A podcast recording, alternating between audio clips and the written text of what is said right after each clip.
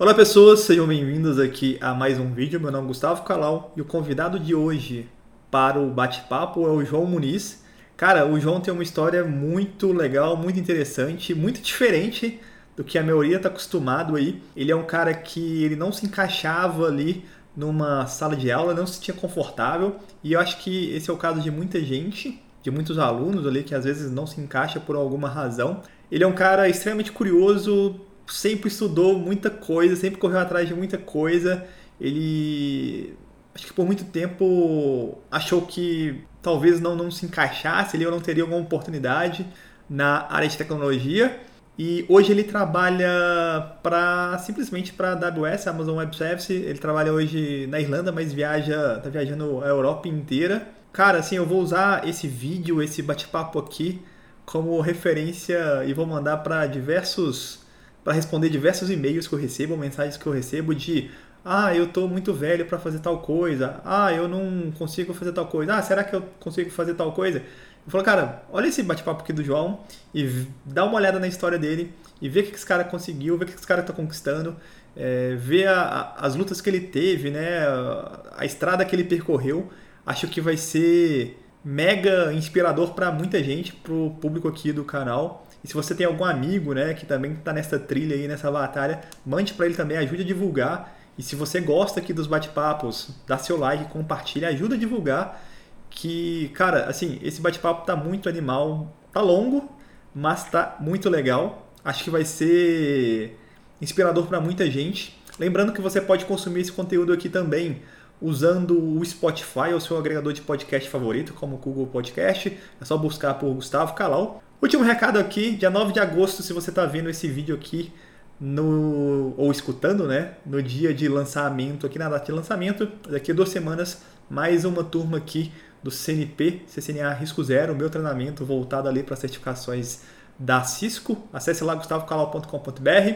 Alguns detalhes aqui na descrição do vídeo, como o valor inicial e forma de pagamento também vai estar aqui.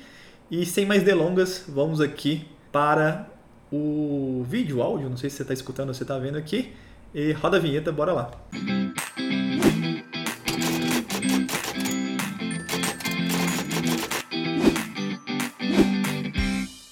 É, obrigado por ter aceitado o convite, né? Eu fiquei conhecendo você lá mais uh, naquela call, né, do Léo, do, Léo, né? E pelo pouco que você falou lá, achei interessante, assim, acho que seria legal é, você contar a sua história. Não é uma história é, comum, né, vamos dizer assim, que a gente está acostumado a ver aí, né, o cara de TI, ali, aquela carreira linear, assim. Eu acho que não, não foi assim, não sei se eu estou enganado. Não, mas, foi bem o oposto. Né, suspeitei. É, então, para mim é um, uma honra imensa aí, porque eu admiro muito o seu trabalho, né, e desde que você começou a fazer essas, essas entrevistas, eu tenho acompanhado cada uma, e é muito inspirador ver as histórias de, de cada um desses caras, né? Eu realmente não, não, não chego nem aos pés aí na, na, em termos de desenvolvimento de carreira do, do, do pessoal que você entrevistou, mas é como você disse, né? Uma história bem peculiar, então de repente pode até inspirar algumas pessoas que estão num, num caminho parecido, ou que ou até para o pessoal ver mesmo, né? Que não importa quando você decida seguir um objetivo na vida, de repente você consegue alcançar isso, né? Então, cara, é, você quiser começar aí, de onde você achar que, que devo aí, a gente não, não tem um roteiro aqui, né? Eu vou meio que, à medida que você for falando, vão surgindo as minhas dúvidas aqui, cara. Como é que você entrou para essa área? O que, que você fazia antes, né? Como é que você, ah, então... está em Dublin, na Irlanda, né? Hoje, né? Isso. É, tô morando, eu tô completando, a gente completou um ano aqui dia 4, tô completando um ano de empresa hoje, né? Então é, é até interessante, né, você fazer essa entrevista nesse, nesse marco aí para mim, porque realmente é um desafio imenso, né, você mudar de país, é, vir para uma, uma empresa alcance mundial, né, você principalmente saindo de onde eu saí, né, tudo sendo uma grande novidade.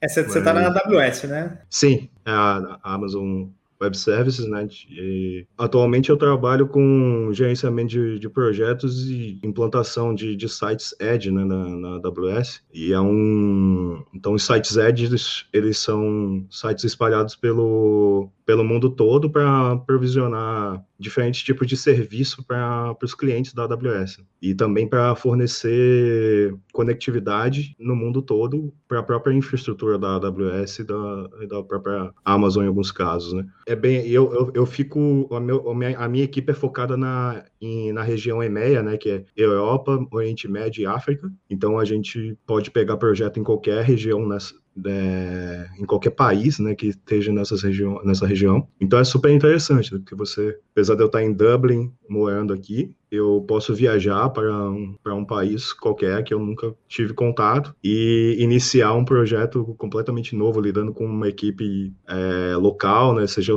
um terceirizado, seja da, da, da própria Amazon. Então são desafios imensos, né? Você tem desde a da barreira da linguagem até cultural, né? Diversos é, pontos que são bem, de novo, né? Desafiantes.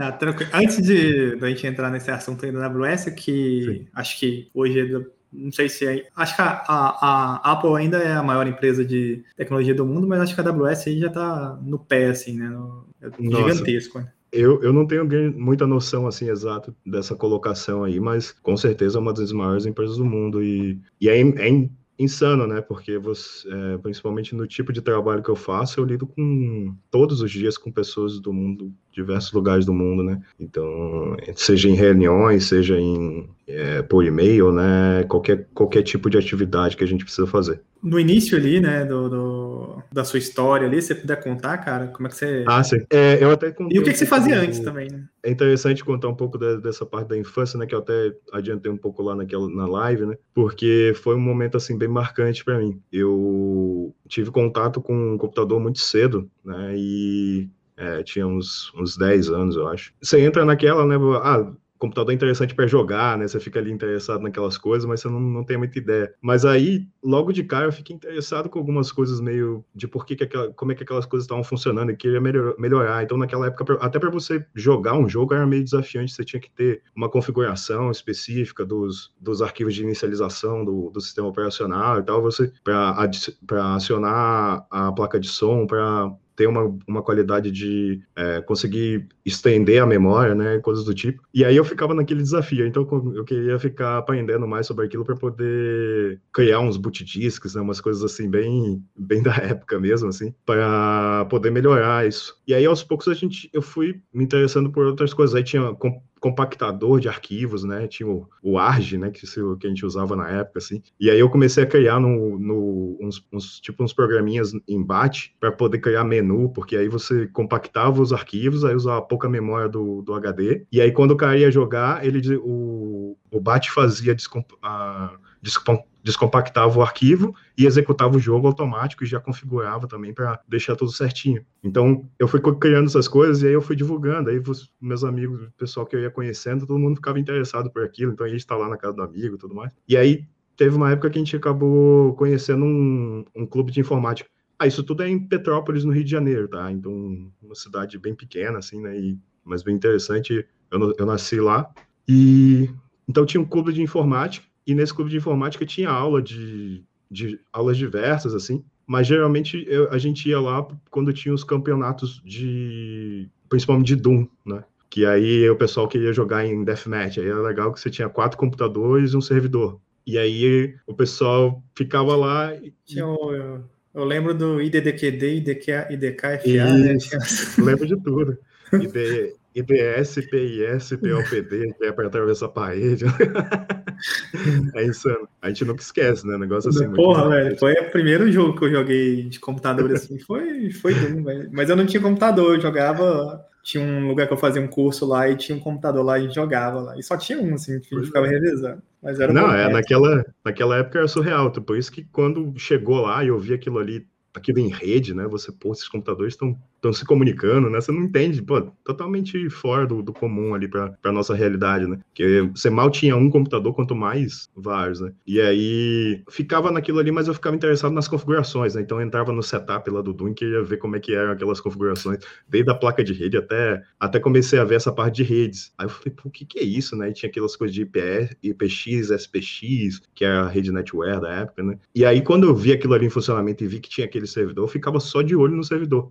Então, eu tava ali no, tava no jogo, eu tava ali olhando como é que eu que tava doido para saber como instalar aquilo, porque eu queria instalar na, na, numa outra máquina e ver se eu conseguia fazer a mesma coisa. E aí eu fiquei muito interessado por aquilo, mas meio desorientado, né? Você não tinha assim uma pessoa, um professor, né? Não tinha essas, esses contatos. Apesar de estar num clube de informática ali e tudo mais, você ninguém entende direito, né? Você tá ali meio perdido. Eu continuei com essas coisas e ao, ao mesmo tempo continue, comecei a a consertar o computador também, né? É, sei lá, trocar HD e abrir para ver como é que é, fazendo até umas besteiras, né? a gente vai tentando entender as coisas assim, mas estava louco para entender mais. O tempo passou e tal, e eu acabei, minha família toda mudou de Petrópolis para Salvador. Lá, em, quando cheguei em Salvador, entrei num, num colégio, só que todas aquelas adaptações tive bastante dificuldade de de, de adaptar, né? Eu vinha daquela cidade pequena, de Petrópolis, todo mundo ali meio conhecido, de repente você está numa cidade grande, é, capital, com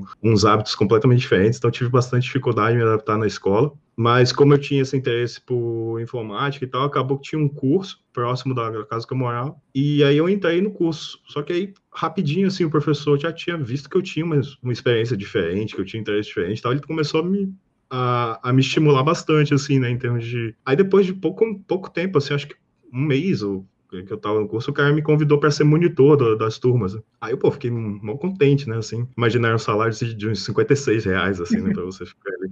E... E, mas para mim era surreal, porque, pô, eu tava ali no meio daquele monte de computador, era um lugar assim, era dentro de um shopping, ninguém sabia direito como é que eram aquelas coisas e tal, e tinha aquele monte de computador e tudo em rede, né, e, pô, eu fiquei bem animado, mas aí ao mesmo tempo estava crescendo esse interesse pela eh, começando a ter os acessos de internet, né? Então começou a surgir os provedores de internet. E esse curso criou um provedor de internet. Aí eles estavam precisando de alguém para o suporte. Aí eu fui e esse professor me indicou. Aí eu, pô, foi insano assim, porque era um lugar assim, a escola tinha escola, aí tinha um, um subsolo e uma, e uma salinha lá. Aí quando você entrava na salinha, tinha esses computadores todos, tinha uma estante dessas de livro, mas cheio de modem West Robotics, sabe? Para fazer as interrogações. Aí você imagina, né? A minha, a, a minha cabeça ali vendo aquilo tudo, uma estante cheia de livros, assim e tal, e o pessoal lá trabalhando. E eu não entendia nada, assim, né? O que, que realmente estava acontecendo ali, mas eu comece, comecei a, a tentar entender. Aí o suporte era muito ligado a isso, tipo, o pessoal levava o gabinete para lá, né? para você instalar os softwares para possibilitar a conexão. E era um software assim, tipo, tipo, eu lembro assim, você tinha que instalar a pilha TCP/IP, porque era, muitas vezes era Windows 3.11 e não tinha, né, nativo. Então você usava um, um software chamado TCP Trumpet, né, uma, uma coisa assim que eu lembro vagamente, mas você, tipo, você tinha, é, tinha que instalar o navegador de internet, várias coisas. Você instalava mas... a internet pro cara, realmente. Exato. É. Então, tipo, é muito legal, assim, tinha os disquetes, mas quase ninguém sabia fazer as instalações, então eles levavam pra gente. Então chegava um monte de gente com um gabinete na mão, assim, aquilo.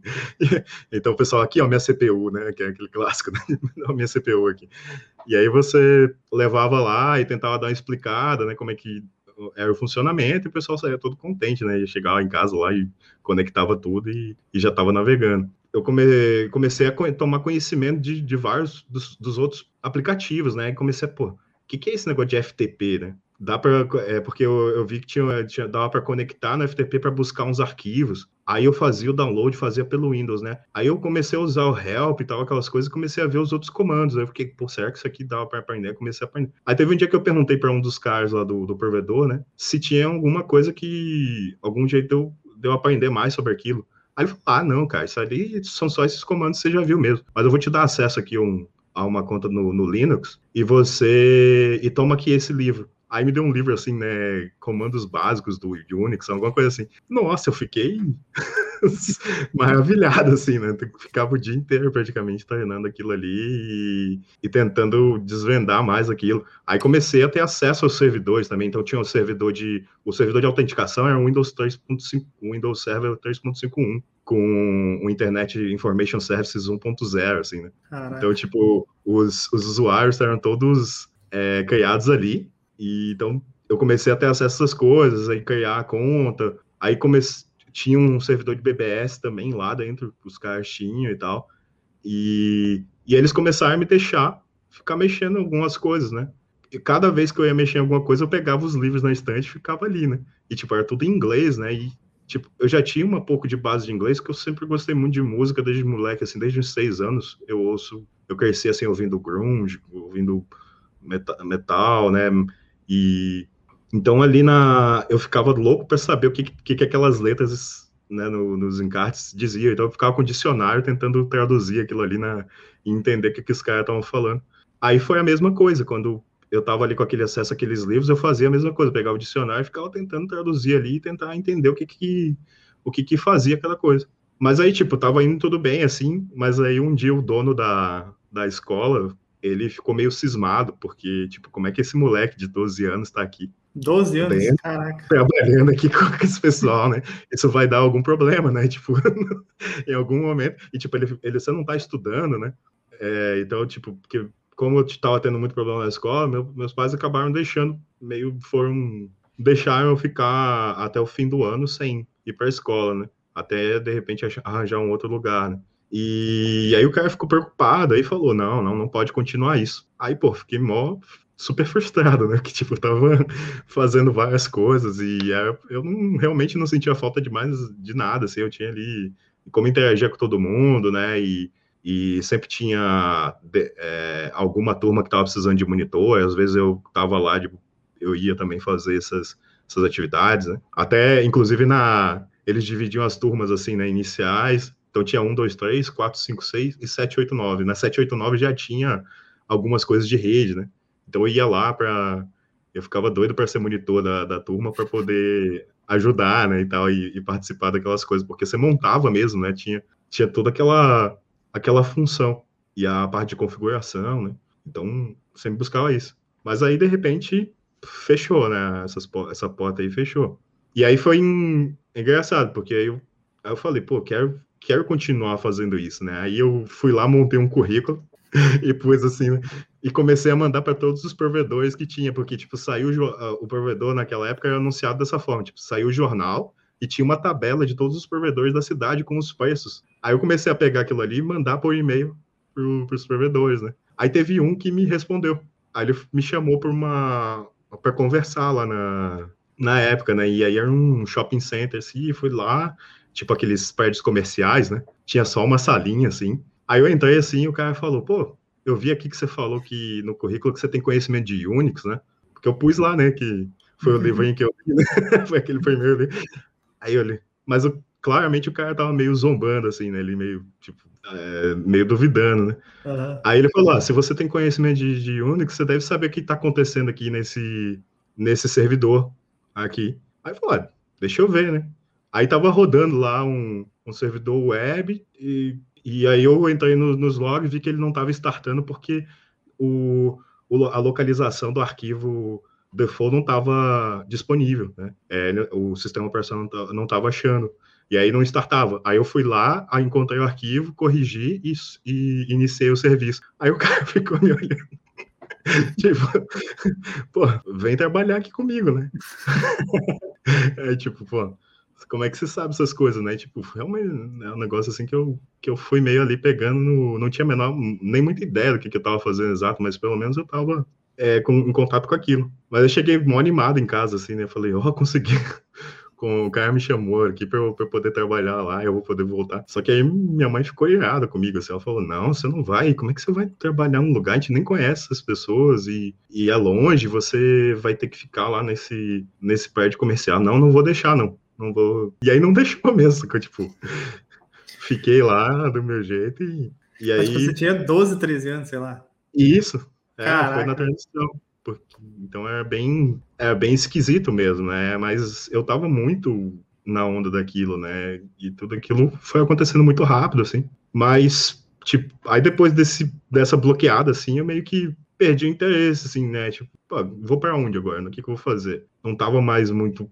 Comecei a. A, a mente começou a, a buscar outras coisas, né? Aí voltei para a escola, comecei a entrar naquela rotina de novo. E aí consertava um computador ou outro de pessoas que a gente, que a gente conhecia, fazia uns trabalhos de computação, aquelas coisas, né? Ajudava o pessoal. Isso, era, isso era que ano? Isso era 96. 96. É, a, gente, a gente, é, a gente foi para Salvador em 96. Aí, logo depois, essa transição foi em 1997, que aí a gente mudou, foi para uma outra, para uma casa, era mais distante, lá numa área mais da, perto da praia lá e tal, chamando Litoral Norte. 84? Né? 83. Caralho, você tem esses cabelos brancos aí, de onde você tirou isso, velho? Não, é, mas eu tenho cabelo branco, eu tenho já. Desde os 12, né? Desde que começou pois a é. é, você começa a, a pensar sobre aqueles problemas. Mas, então, aí, tipo, fechou ali, né? Para mim, continuei a vida, assim, né? Fazendo, mas realmente não, não tava mais é, interessado, assim, né? Não, não tava achando. Porque o que me interessava mesmo é aquela coisa ali da, de, do servidor, da, da rede, né? Aquilo ali que, que pegava a minha, meu interesse mesmo, né? Eu até tentei fazer umas coisas em casa, assim, né? Mas, tipo, pô, é impossível, um computador só, assim, e ainda mais, assim, é, todo mundo usando, né? Toda a família usando. Então, eu tinha meus irmãos, tinha tudo, então não tinha como ficar arriscando o mundo, né? Eu queria, eu, eu, tentei, eu cheguei até a subir um dual boot, fiquei testando umas coisas assim, ficava lá quebrando a cabeça para pôr o Linux ao mesmo tempo com, com tudo isso, mas não, não rolava, né? Aí passou o tempo, eu fui seguindo a escola, Aí depois de que eu formei em segundo grau, né, e tal, eu não tinha, nunca tive interesse por escola real, né? Ficava ia para escola só para é, sempre odiei estudar, né? É, tanto que tipo na primeira série assim eu já fiquei de recuperação em português, né? Porque eu ficava eu odiava, eu tinha que ficar escrevendo, é, seguindo o ditado, né, e ficar né, escrevendo aquelas coisas, e aquilo era muito chato, então tinha um momento assim que eu já, eu só tava rabiscando o caderno, né, eu não tava mais seguindo, aí a professora, quando chegou no final do ano, ela foi ver meu caderno, ela falou, não, tá tudo, como é que você fez isso aí? Me deixou de, de recuperação, é, é, e eu tinha que. Aí eu levei um caderninho do coleguinha em casa para poder ficar copiando tudo e fazer aquela tarefa para ter o caderno pronto, né? Mas eu realmente, assim, não me identificava nada com a escola. Né? E aí, nessas outras aventuras, eu tava lá, né? Pô, o tempo passou, a gente. Na época do, do segundo grau, comecei a voltar a ter contato também com, com música, que era uma coisa que eu sempre gostei muito, porque nessa época, antes da essa época que eu estava começando a, a, mexer com informática de jogos e tudo mais, eu conheci um pessoal do, de um condomínio que eles tinham banda, né? Então tinha uma, um, um estúdio de garagem, assim. Eu ficava ali acompanhando aquele pessoal todo, né? E então eu sempre tive. Eram duas coisas que eram muito fortes, assim, para mim, né? Então, quando a música voltou a aparecer, eu comecei a conhecer mais gente, assim, que tava de novo tocando. Aí eu comecei a montar umas bandas e tal, comecei a fazer, a ir para estúdio, essas coisas. E aí acabei indo meio por esse caminho. E lá em Salvador é muito forte, né? Porque tem a parte toda de, de carnaval, né? Então, dali foi desenvolvendo. Então, ia montando as coisas de brincadeira, mas aos poucos você tava ali já começando a, a mexer nas coisas e tudo mais. Aí acabou surgindo uma, é, eu, uma oportunidade de que eu, eu, eu fui levar uma vez um equipamento para um de um amigo meu para consertar de, um amplificador de guitarra aí tinha um num, num senhor assim né que ele tinha só uma oficinazinha assim tranquilo. Aí eu fiquei assim pô vendo o cara consertar aquilo ali eu falei como é que você aprende essas coisas né?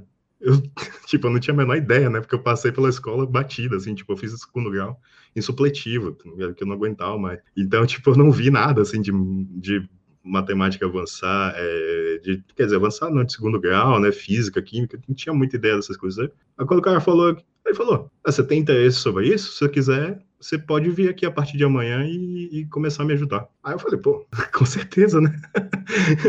e aí ele, tipo, para mim foi um mundo, porque, pô, eu, eu de repente estava mexendo com aqueles equipamentos, né, e tendo acesso aos equipamentos, né, e foi bem parecido com aqueles, aquele esquema da, de redes, né, uhum. porque, tipo, eram coisas meio inacessíveis, de repente estava acessível. Era eletrônica. E eu, é, eletrônica, né? Então, mas era eletrônica focada em áudio profissional, né?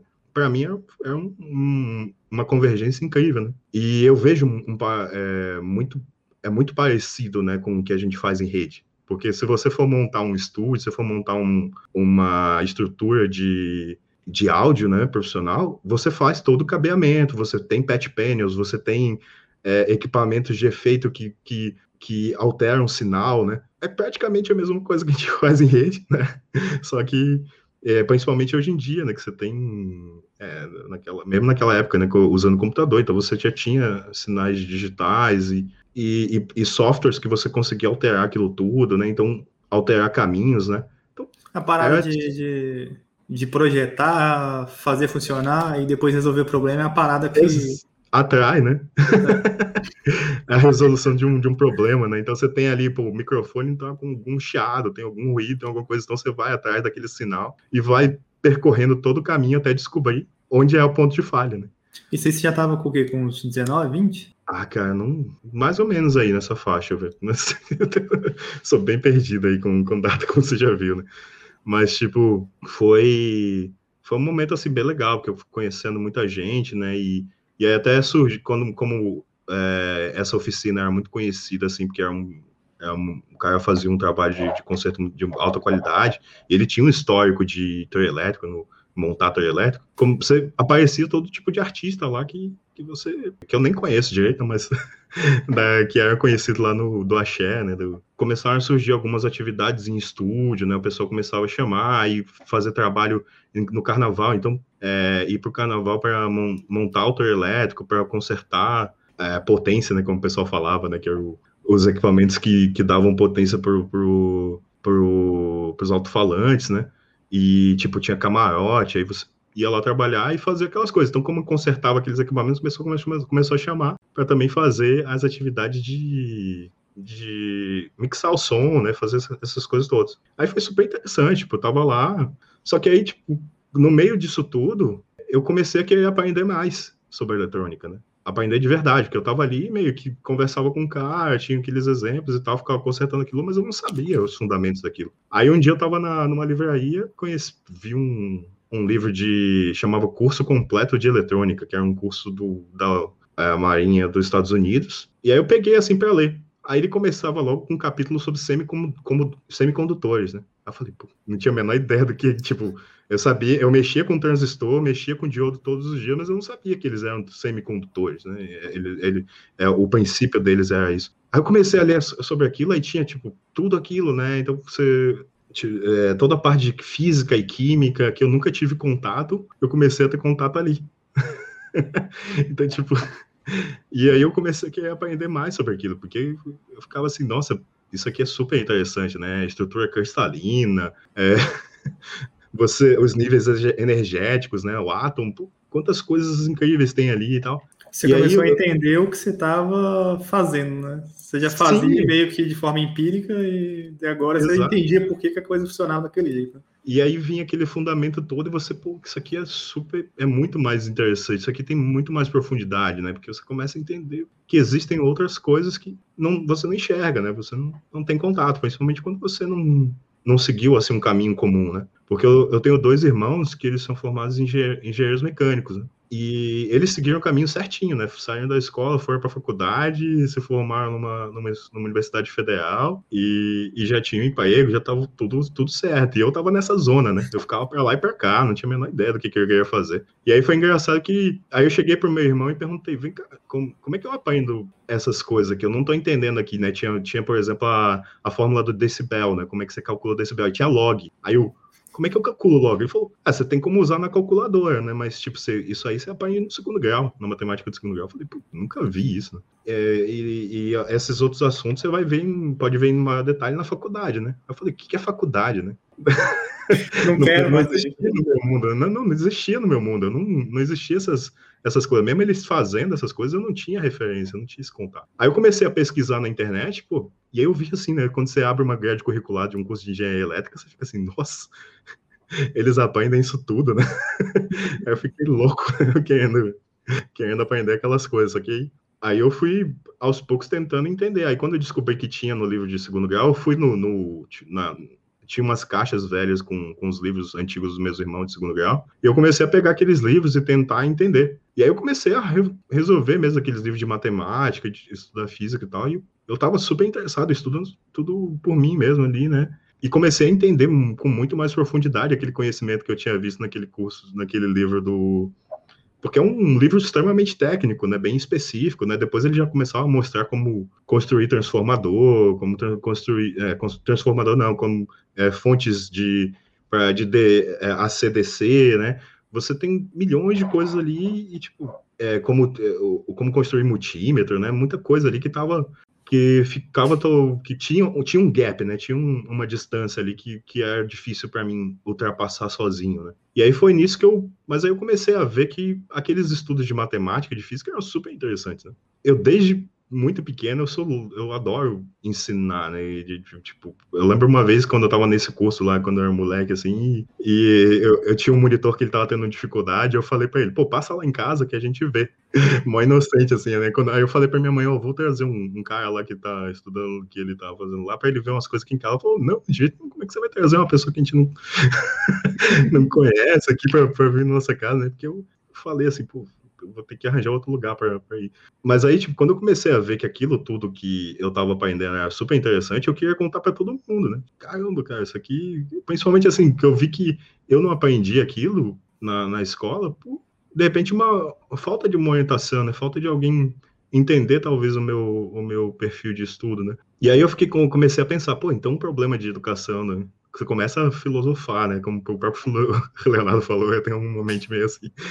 E aí eu comecei, pô, será que o problema da, do, das pessoas não tem, não, não terem conseguido estudar bem na escola foi o mesmo motivo que eu não consegui estudar, né? Falta de oportunidade uma. E eu comecei a querer mostrar essas coisas para todo mundo que aparecia, né? Então, tipo, pegava um moleque qualquer, começava a querer ensinar matemática, física, né? E, e a parte de, de eletrônica também, né? Só que, pô, não é a mesma coisa, né? É, eu tava simplesmente me iludindo, né? Mas ali naquele momento eu tava ali. Aí eu comecei a tentar me preparar para vestibular, aquelas coisas, né? Porque eu comecei a pensar, pô, realmente talvez vale a pena entrar na faculdade.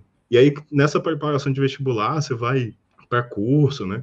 E no curso, eu, rapidinho, eu não tinha interesse em ficar na aula, né? Eu queria ficar lendo os livros, né, tendo acesso ali, conversando com, com o pessoal para resolver os problemas, aquelas coisas, e, e, isso começou a chamar atenção, né, então eu comecei a ficar como monitor de novo, né, comecei a fazer umas aulas especiais, algumas coisas assim, e eu estava super curtindo aquilo ali, né, tava animadíssimo, assim, para é, mas eu estava muito focado, assim, no meu desenvolvimento, né, não percebia que, tipo, a galera que estava ao meu redor não tinha o menor interesse, eles só queriam passar no vestibular, e eu estava um pouco, um pouco me lixando pro vestibular, eu queria realmente aprender aquelas coisas. Né? Aí, tipo, você começa. A, eu, aí com a questão de física, começa a avançar, né? Eu comecei a, a estudar fi, cálculos é, sozinho para poder é, resolver uma, uns problemas de física nos livros mais avançados.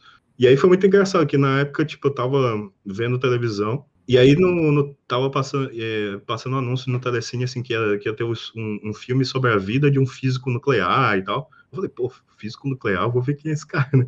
E é a história do Richard Feynman, que era um, foi, assim, um dos principais físicos do, do século XX, né? E ele ficou muito conhecido ultimamente porque o pessoal tem chamado um método de estudo de método Feynman, porque é você perguntar, fazer perguntas para chegar no, no fundamento daquela, daquele, daquela ideia, né? E ele era muito assim. E no filme mostrava muito assim. Né? O filme chama, é, em português, é, é, é Um Amor Sem Limites, que o nome do filme é Infinity, né? Só que era um filme bem B, assim, né? É, com Matthew Broderick e tal. E, tipo, não, ninguém conhecia aquele filme. Mas eu fiquei fascinado, porque o meu foco ali não é a qualidade do filme, o foco é a vida do cara. Né? Então ele, desde moleque, queria estudar muito, queria aprender bastante coisa e, e foi desenvolvendo isso tudo e para mim virou uma grande referência para mim. Aí na época eu comecei a buscar muita coisa dele, descobri que ele tinha livros tanto sobre a história da vida dele, sobre quanto uh, livros de física que eram fundamentais para estudo avançado. E eu fui seguindo aquilo, absorvendo, absorvendo, absorvendo, e ficando meio é, realmente pegando isso, é, tentando entender mesmo todos esses fundamentos, né? E tentando resgatar muito daquele do, do tempo perdido, né, da, de não ter aproveitado a escola. Então, assim, tinha aquele sentimento assim, né, de, de você, pô, é, eu queria ter conseguido fazer o caminho certo, né? Sempre voltava um pouco isso. Sempre indo bem fundo nas coisas a fim de, de, de recuperar aquilo. Só que, pô, bem rápido, assim, né? Quando comecei a perceber que, que os alunos não estavam no mesmo pique que eu, comecei a ficar bem, novamente, assim, bem desinteressado mesmo, né? Comecei a se sentir até mal, assim, porque eu não. Pra mim, assim, a maneira como eles tratavam as coisas era meio até desrespeitosa, né? Então você fica assim, já perde aquela vontade de, de compartilhar conhecimento. Eu fui meio que frustrando com essas com essas interações sociais e tal. Tipo, comecei, e como eu já estava estudando essas coisas, eu comecei a estudar filosofia, comecei a estudar algumas coisas de tanto filosofia ocidental quanto oriental, então você começa a abranger muito conhecimento, assim, né, o tipo de, de visão. E eu vi que tinha bastante coisa interessante ali e eu estava muito interessado. E teve uma época até que eu fui, comecei a frequentar o, o Mosteiro de São Bento, né, que, porque lá tinha um uma biblioteca fantástica com livros antigos, então eu ia lá. E aí comecei a, às vezes estava lá e tinha os monges lá e começava a conversar com eles. Acho que é até um caminho interessante, né? Tentar, de repente, pô, ficar aqui, né, com livros, voltar aqui, tem canto gregoriano, eu sempre gostei de música clássica também, né? E tipo, para mim era fascinante, né? Era um lugar de paz. Eu falei, pô, eu podia tentar esse caminho.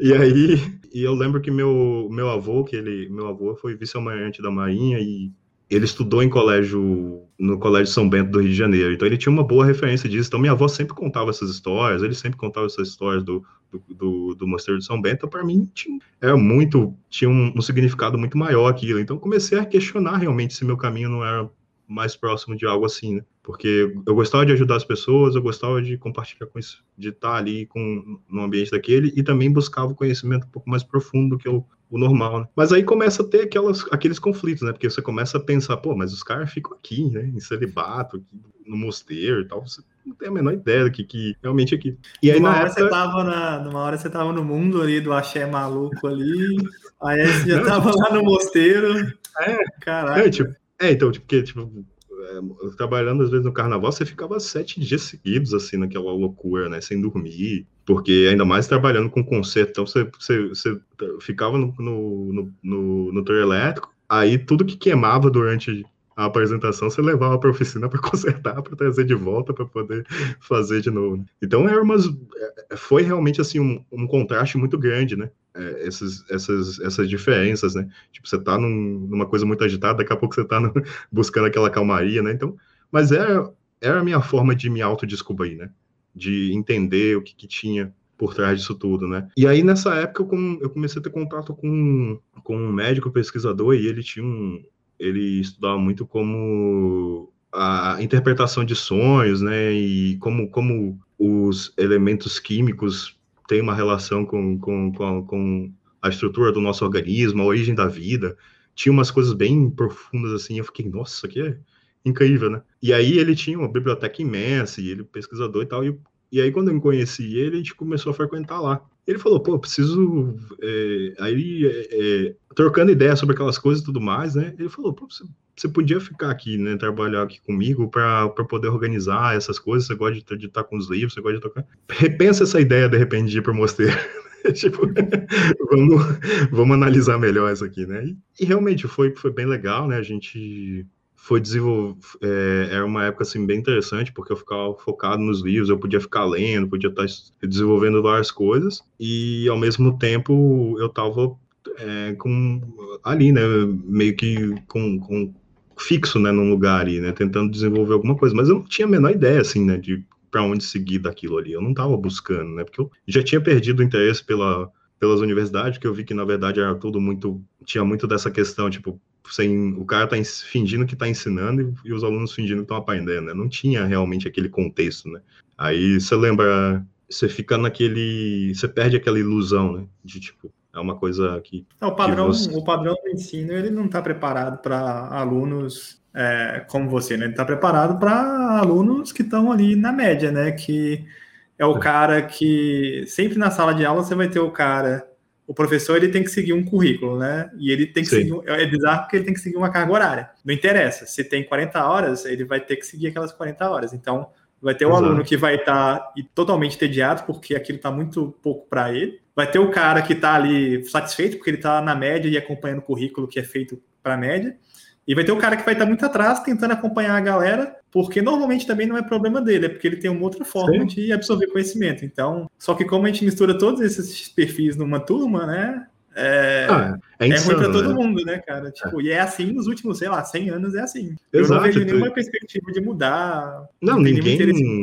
Porque é muito complicado, é um problema super complexo mesmo. E... Mas, né, um dos caminhos que o pessoal tem percorrido é esse foco, talvez, em estudo por projetos, né? Tentar ver como a pessoa pode desenvolver e ela mesma buscar os caminhos que ela quer, quer desenvolver aquele conhecimento, né? Mas, tipo, para aquela época, né? Não, você não tinha nada disso, ninguém falava dessas coisas. tipo, você tava ali tentando ir com o fluxo, mas tá, era, era quase impossível, né? Então, realmente, né, a partir dali eu comecei a, a questionar, porque também é, tem um, tem um livro, tem um, desculpa só te interromper um pouquinho, tem um livro muito legal que eu lembrei que eu li ele, eu nem sei se eu tenho ele aqui mais, que é chama Um Mundo, Uma Escola do Salman, Salman Khan, né, que é o do aquele Khan Academy. Ah, sim, sim. Né? Eu, não, livro, eu não conheço esse... o livro, mas eu conheço a história desse cara ali. É muito ele legal. Começou, cara ensinando ali, né, remoto pro, pro pessoal e começou a dar certo, e ele Ensinou começou a fazer... Pra, não sei se era filha dele, sobrinha dele é, e tal, e foi compartilhando um assim. Hoje a parada, o governo americano já compra a solução dele para colocar nas instituições de ensino americanas, assim. Muito foda, cara, o livro, o livrinho do cara é muito legal, assim, tem um... Não é, ele, ele recebeu uma é, fundos, né, para poder, pela, acho que da, da Microsoft Research, é, ou, ou da, do Bill Gates Foundation, não lembro agora, e aí ele conseguiu desenvolver bastante aquele projeto e, e, atingiu muita gente, né? Ajudou. Eu mesmo usei bastante o material dele, né? Mas é isso, tipo, você tá ali naquela, naquela insanidade você, e ao mesmo tempo você tá em contato com as pessoas, né? Você tá em contato com seus amigos, você tá em contato com, com seus familiares, todo mundo tá tipo, tá, e o que, que, você vai fazer, né? É, tem a pressão tá, social, né, cara? Você, tipo... você tá, você tá gostando, mas tipo, isso que você tá vivendo é temporário, né? Não tem um, um progresso. Como é que você vai pagar assim. os boletos, né, velho? É, então, tipo, você tá ali, mas você, você não sabe até quando você tem aquele, aquele retorno, né?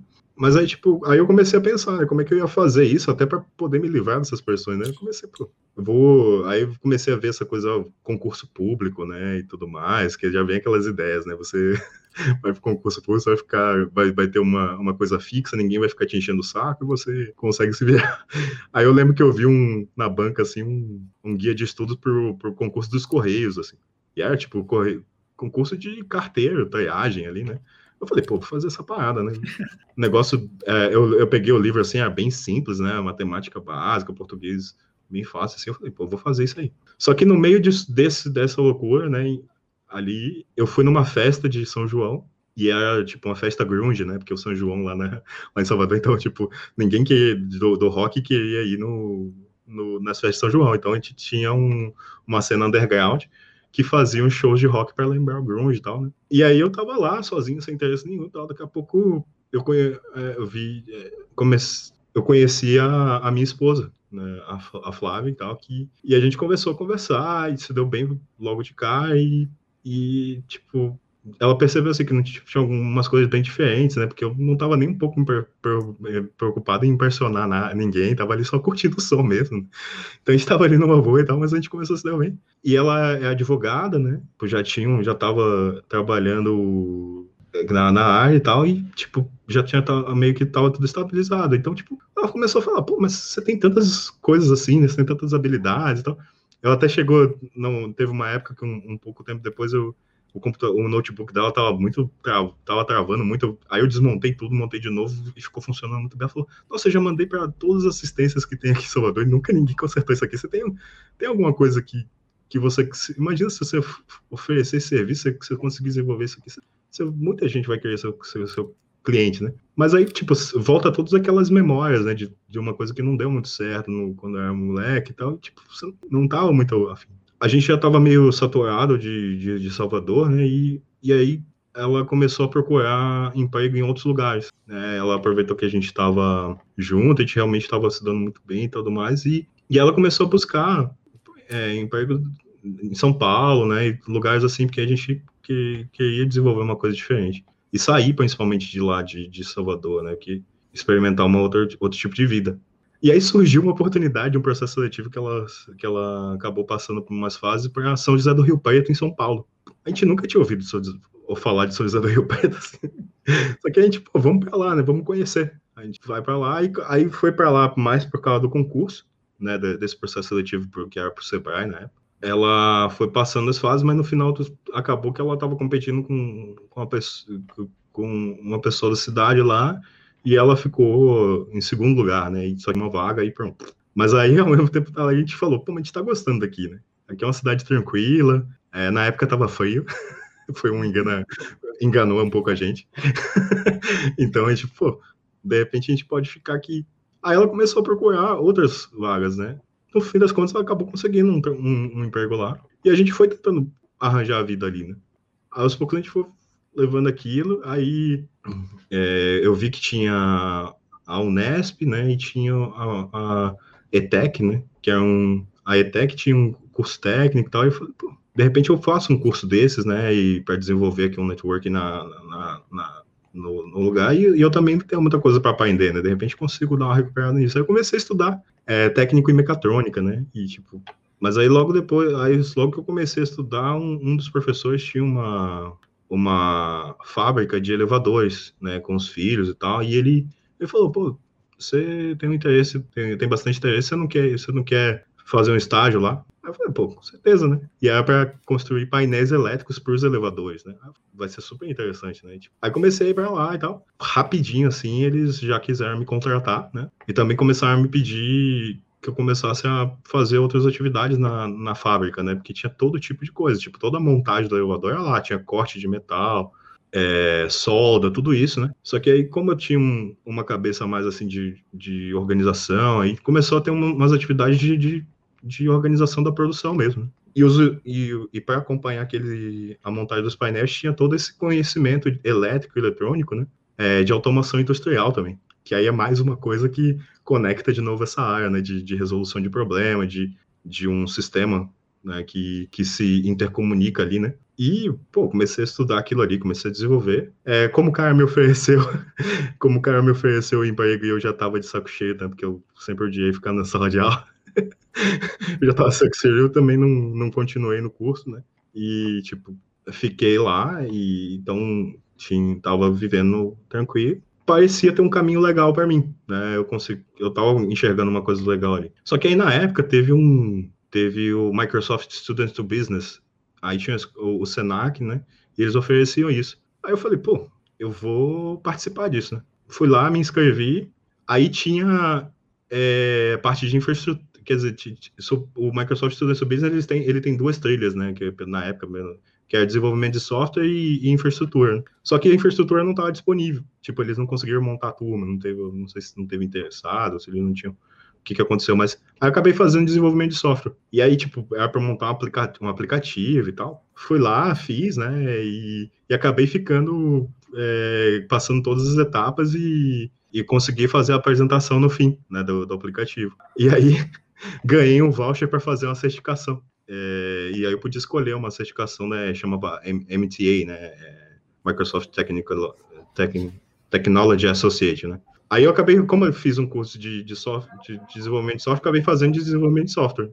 Aí eu, foi a, minha, a, a, primeira experiência com certificação, assim, né. Aí eu fiquei sabendo que no, no Senac tinha outros cursos, e um dos cursos que tinha era de redes, né, tipo, tinha o Furukawa, e tinha o curso da, da, de Cisco também, né falei, e aí, como eu tava mexendo com aquelas coisas, né? Aí eu, tipo, o notebook, eu comecei a ver que eu conseguia virtualizar. E aí, eu, tipo, aquilo para mim era novidade, né? Tipo, porra, imagina, eu sair daquela época que a gente nem pensava nessas coisas, aí acabou... E aí, quando eu comecei a virtualizar no notebook, eu comecei a montar a rede, né? Então, tipo, tava subindo servidor Windows com comunicando, e aí já tava, daqui a pouco já subiu um, um Linux, comecei, pô, isso aqui, nossa, né? Veio aquele começou a acender aquelas luzinhas no cérebro de novo, né? Que, que aquela experiência de moleque que eu não, nunca ia conseguir fazer naquela época. E agora eu tava podendo fazer com um computador em casa, eu conseguia simular a rede, né? Isso aqui é super interessante, né? Aí eu peguei e falei, pô, vou fazer esse curso do Senac de Furukawa. É a Furukawa Certified Professional, né? É a preparação para essa certificação. Cabeamento, aí, né? ou não? É, é, é, é de cabeamento e de projetos, né? De, de cabeamento estruturado. Né? Eu fui lá no curso, né, e, e tipo, quando você começa, aí você ganha umas apostilas, né? Aí nós apostilas falando de data center, né? falando de estruturas de, de infra, grandes infraestruturas, cabeamento ótico, um monte de coisa que eu nunca nem tinha visto na época, na época que eu, que eu, que, que eu, te, é, né, que eu tava estudando essas coisas, né? Eu fiquei, comecei a ficar fascinado, né? Eu falei, puta, eu, que... eu queria pelo menos ver um data center. comecei a querer, começar a ter curiosidade de ver aquilo, né? E aí, a partir do curso, eu comecei, eu, eu pensei, pô, vou, vou buscar alguma coisa. Aí na, na cidade tinha, tem a FATEC, né, que é a Faculdade de Tecnologia do Estado de São Paulo. E aí tinha um curso de informática para negócios, aí que era à noite, né? Porque eu estava trabalhando de dia, então fui buscar uma coisa para fazer à noite. Daí eu falei, pô, já que eu tô nessa nesse embalo, né, eu vou fazer um curso, que aí eu pelo menos é, a Flávia sempre falava para mim né, que é importante ter uma graduação e tal, e eu que eu teria que ter um paciência para completar e tal, mas que poderia render bons frutos. Né? E aí era legal, porque como eu já estava desenvolvendo aquela parte de administração de produção, é, toda aquela questão da, da fábrica, né? juntava também a, questão, parte da informática, né? E aí eu achei interessante o curso, achei interessante a estrutura do curso, que juntava essa parte de, de negócios com a informática, né? E aí comecei a frequentar lá.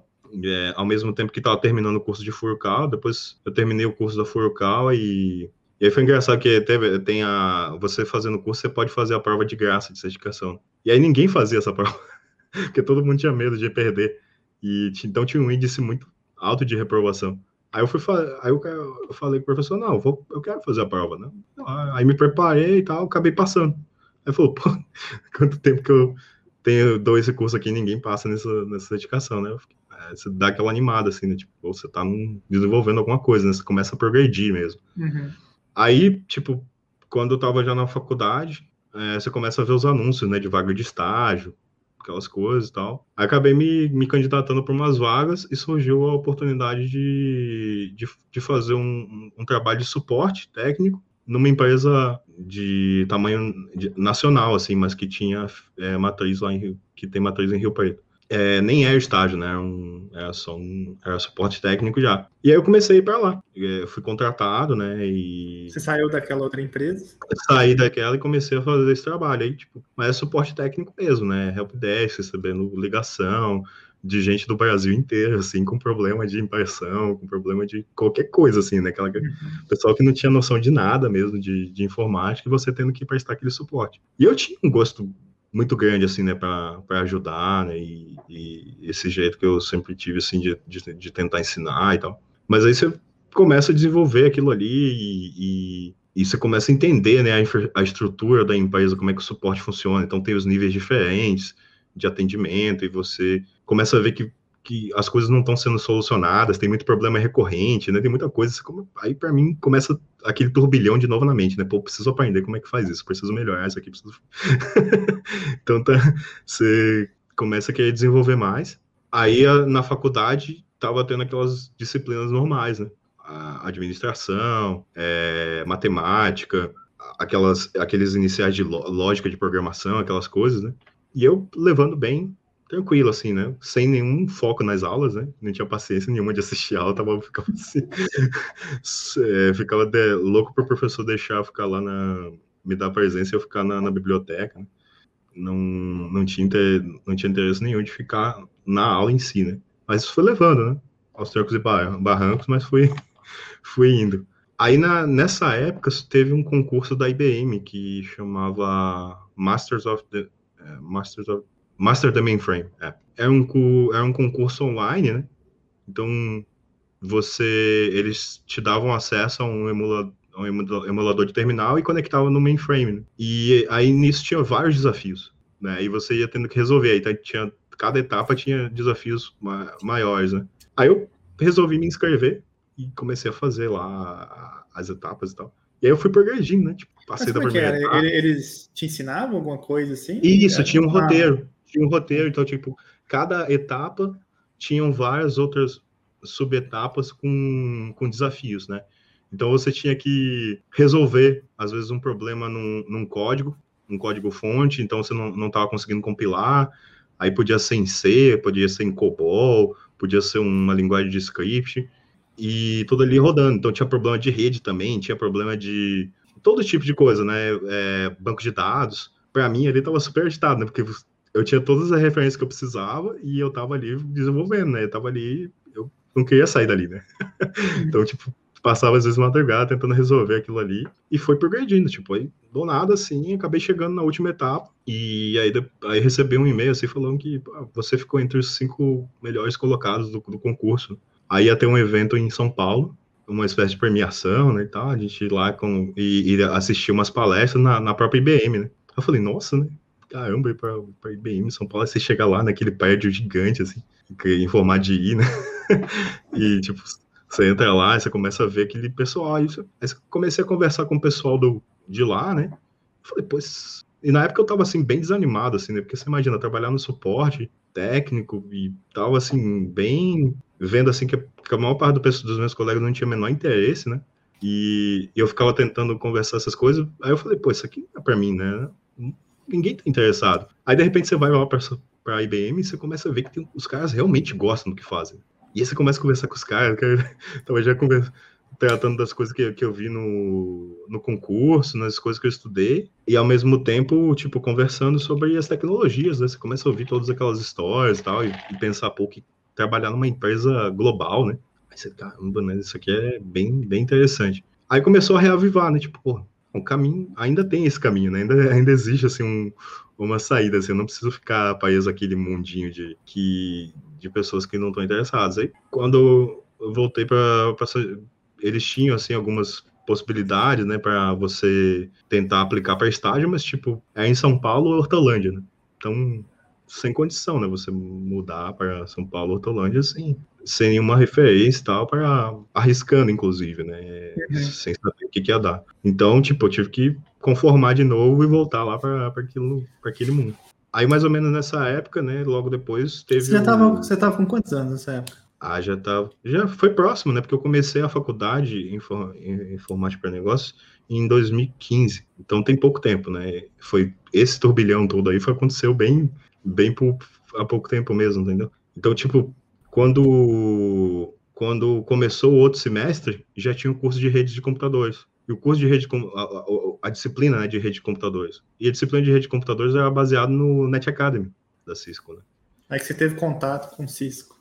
Isso, foi a primeira vez assim, né, que tipo você que eu parei assim, aí comecei a aí no curso tinha era a versão 4.0 ainda, porque apesar de já estar tá na versão é, na, na 5.0, acho, na época, a, a FATEC não era exatamente ainda credenciada, não tinha o laboratório da, da Net Academy e tal, eles não estavam recebendo as atualizações, né? Mas aí o professor me cadastrou lá. E aí, tipo, o cadastro veio antes da disciplina começar. E aí eu comecei a debulhar aquilo, né? Fiquei encantado, assim, naquele material da, da Net Academy, né? Tipo, e é totalmente seu perfil, né? Que é tipo pois você é. aprender sozinho. Né? Aprender sozinho, você com, com Packet Tracer lá começava a desenvolver aquelas coisas. Falei, nossa senhora. E aí, tipo, aí que chegou no primeiro dia de aula, o professor falou assim: ó, se algum de vocês já tiver tido uma experiência profissional com redes e tal, de repente vocês podem fazer a prova de proficiência e nem precisa vir nas aulas. Aí eu falei, pô, fazer a prova de proficiência, ver o que, que dá. e aí, a prova de proficiência era, na verdade, o, o fim do módulo do módulo 1 do, do, da Net Academy, né? Aí eu fiquei lá, fiz o laboratóriozinho rapidinho, fechei e pronto. Já tava, já tinha me, me livrado de assistir mais aulas, né? Então, é, mas aí, tipo, começou, tava acontecendo, é, tava tendo, na internet, começou, o pessoal começou a, a liberar bastante curso da, da Net Academy, né? Aí tinha um curso de Betim, Minas Gerais, acho que era o professor Ítalo, né? Na Porra, época ele... eu, esse cara, eu sou de Betim, cara. Nossa, é? é então, e esse, aí... esse professor Ítalo foi meu aluno, velho. Nossa, que louco. pois é. E aí você podia fazer AD e tinha acesso ao novo Net Academy, né? Novo, o novo material Net Academy, a versão é, atual na época, né? Aí eu falei, pô, vou, vou me inscrever nisso aqui, né? Ele tava fazendo os cursos de verão, né? E, e, acho que foi de graça até, né? Entrar nesse curso, eu não lembro direito agora. Aí tinha um grupo do Telegram em que tinha as interações e eu tava ali, né? Tava fazendo e tal. Aí passou o primeiro, a, o primeiro módulo, foi pro segundo, né? Aí comecei a ter acesso já, né? Aquela parte de roteamento, parte de, de NAT, né? Que tinha, tinha bastante coisa. Comecei a entender melhor, né? Porque, pô, isso aqui tem um conteúdo por trás disso aqui, né? Tem aqui, voltou aquela ideia, né? Pô, se eu estudar isso aqui, de repente eu vou conseguir trabalhar no data center. Eu vou conseguir assim, entrar no data center. Aí você voltou naquela sua frase, né? Pô, isso aqui é interessante, hein, cara? Pois é. Voltou a reativar aquela, aquela percepção que valia a pena dedicar bastante aquilo. E aí ficava realmente, né? E aí, no, na, na época, teve o concurso, o, a competição do Net Riders. Foi o último Net Riders. E eu me cadastrei para fazer, e era, é, porque tinha o CCNT, né? E o IT Fundamentals e o, e o CCNA, né? Tinham três concursos diferentes, com competições diferentes. Aí eu me cadastrei pro é porque o, Ítalo também oferecia o curso do IT Fundamentals, né, que é a preparação para competir aí Plus, né? Eu me cadastrei nesses dois cursos e aí me cadastrei também no competição. Aí acabou que eu passei nas etapas e tal. No IT Fundamentals eu fiquei em oitavo lugar da América Latina e Caribe, né? E no, no CCNT eu fiquei em terceiro lugar. Aí, tipo, teve um dia de manhã que eu abri o e-mail assim, tipo, você ganhou um voucher para fazer a prova do. que é a ICND1, né? Na época, eu falei, fazer, um, fazer a prova de certificação da Cisco, né? Você fica assim, caraca, que, que loucura, né? Tipo, você não... Que, pô, nem pensar, né? Pagar pagar para fazer uma, uma, prova daquela na, na, na, época, assim, né? Beleza, eu vou, fui lá, fiz a prova e passei, né? Tipo, de primeiro, assim, eu fiquei, nossa, muito animado, assim, né? Tipo, você já fica é, bem empolgado. E aí comecei a correr atrás para conseguir fazer os outros módulos. Deu alguma coisa lá que, por algum motivo, não estava não tava fechando turma para os módulos 3 e 4, né, com Ítalo. Mas aí eu vi um anúncio no Facebook de um cara lá, putz, nem sei da onde, assim, do Oriente Médio, assim, e ele tava oferecendo de graça, tá ligado? Aí eu falei, pô, me inscrever nisso aí, pelo menos eu vou ter acesso ao material dos outros módulos, né? Aí beleza, me inscrevi lá, o cara fez isso de graça, fiz e, e comecei a fazer o, os módulos e tal, e finalizei. Só que aí no mesmo, mais ou menos nessa mesma época, a Cisco abriu uma bolsa de estudos para aquele programa de cyber, cybersecurity, né?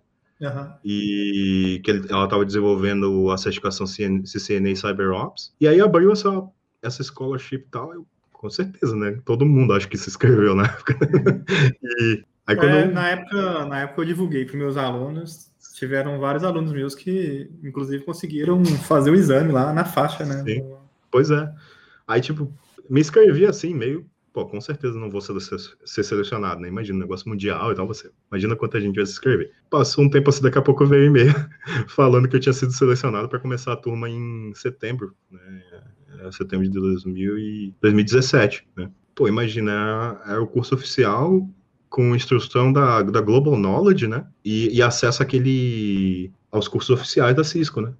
Para essa certificação, preparatório dessa certificação. Só que tinha pouco tempo, né? Tipo, três, três meses para cada, cada prova, né? Ralando, né? Comecei a aproveitar ali, tipo, estudar para caramba isso aqui. Era super interessante, né? Pô, imagina, envolvia rede, segurança, um monte de coisa é, que eu já estava envolvido, né? Porque eu ficava aí o tempo inteiro fazendo um laboratório, tentando ver alguma coisa diferente, né? Análise de log, análise de, de, de, de, captura de pacote, um monte de coisa, né? Você estava trabalhando aí... com suporte ainda? Não, então, já tinha, eu tinha, tinha saído, fiquei tentando buscar alguma, é, depois da IBM, fiquei tentando usar aquela credencial, né, de ter sido do, do de ter ido bem no concurso, para uma vaga melhor, né, numa empresa que uhum. tivesse aquela infraestrutura, alguma coisa, mas, puta, sem conhecer ninguém, assim, né, era quase impossível, né, e, tipo, eu tava bem, assim, desanimado, em termos de não conseguir uma trabalhar na área, né? E ficava assim atrás de todo mundo, né? Conversando com todos os professores, tentando ver se alguém conseguia algum contato, alguma coisa e tal.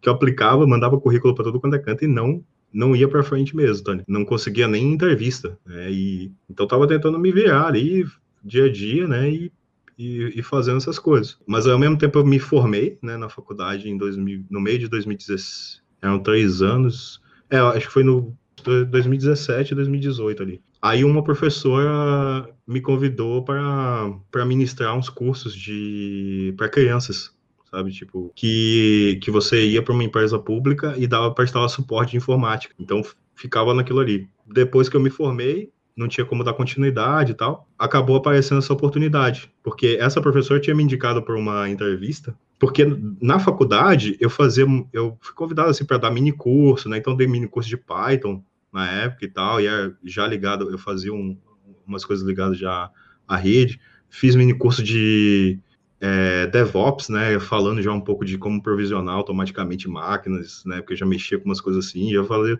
e sempre tentando, assim, atrair o pessoal para estudar aquelas coisas, mas, tipo, o pessoal sempre achava muito legal, mas ninguém, ninguém se vinha depois para conversar sobre aquilo quando terminou a, a faculdade, essa professora me. Luciene, que é, é a professora de linguagem de programação, e ela me, ela me arranjou, ela me, me indicou para uma vaga numa empresa de infraestrutura de TI, suporte de infraestrutura de TI. E eu fui fazer entrevista. Aí eu fui bem na, na parte inicial ali, né? E acabei indo para entrevista técnica.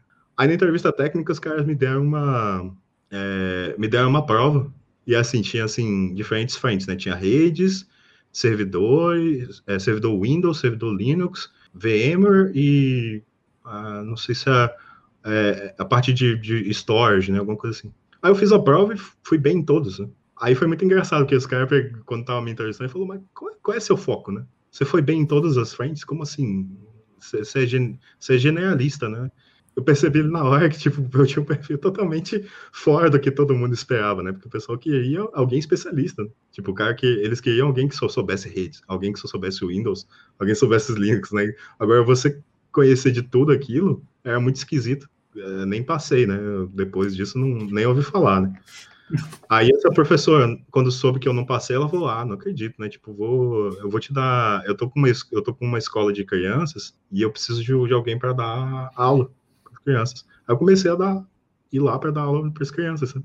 Pô, era super legal, né? Tipo, molecada assim aprendendo aquele Scratch, né? E robótica, né? Então a gente começou a mexer com Arduino, umas coisas assim, era super legal. Uh, só que aí, tipo, ainda tava em busca, né, de emprego, outras coisas. Aí fiquei um tempo fazendo essas aulas, mas acabou surgindo uma oportunidade de trabalhar no, no Poupa Tempo, que é um, é um lugar no, nos municípios de São Paulo que centralizam serviços públicos, né? E aí era legal, porque era, era um trabalho de técnico de informática para eles e tinha um CPD lá, né? E, tipo, um, vários computadores, né? E você ficava ali no suporte e tudo mais. Aí eu passei na, na, na entrevista e entrei lá, comecei a trabalhar nisso aí. Que aí já era legal, tinha contato mais, tinha aqueles hacks, né? Eram bem pequenos, assim, mas tinha os hacks, tinha os servidores. Finalmente eu estava próximo ali, trabalhando com alguma coisa mais é, palpável nisso, né? E, eu adorava prestar suporte, sempre gostei de atender as pessoas, ajudar, resolver os problemas. Para mim, era, sempre foi a base para mim, né? Tipo, muito. Uh, achava interessante, assim, conseguir explicar em termos simples uma coisa que para aquela pessoa que nunca viu aquilo é super complexo, né? E a gente ficava interagindo com essa. nesse dia a dia era um dia a dia bem pesado, né? Porque você tinha que ficar para lá e para cá o tempo inteiro, tudo quebrava, né? Tudo dava problema. E os caras inventavam de, de, de fazer deployment de, de um sistema do nada e nunca funcionava de primeira, né? Então não tinha teste nenhum, era tudo em produção e vamos ver o que, que dá. Então ficava é, indisponível, você tinha que resolver o problema, é, qualquer tipo de problema que acontecia e tentava ficar interpretando aquilo e mandando lá o pessoal da Prodes para tentar eles resolver, que é a empresa de, de processamento de dados do Estado de São Paulo.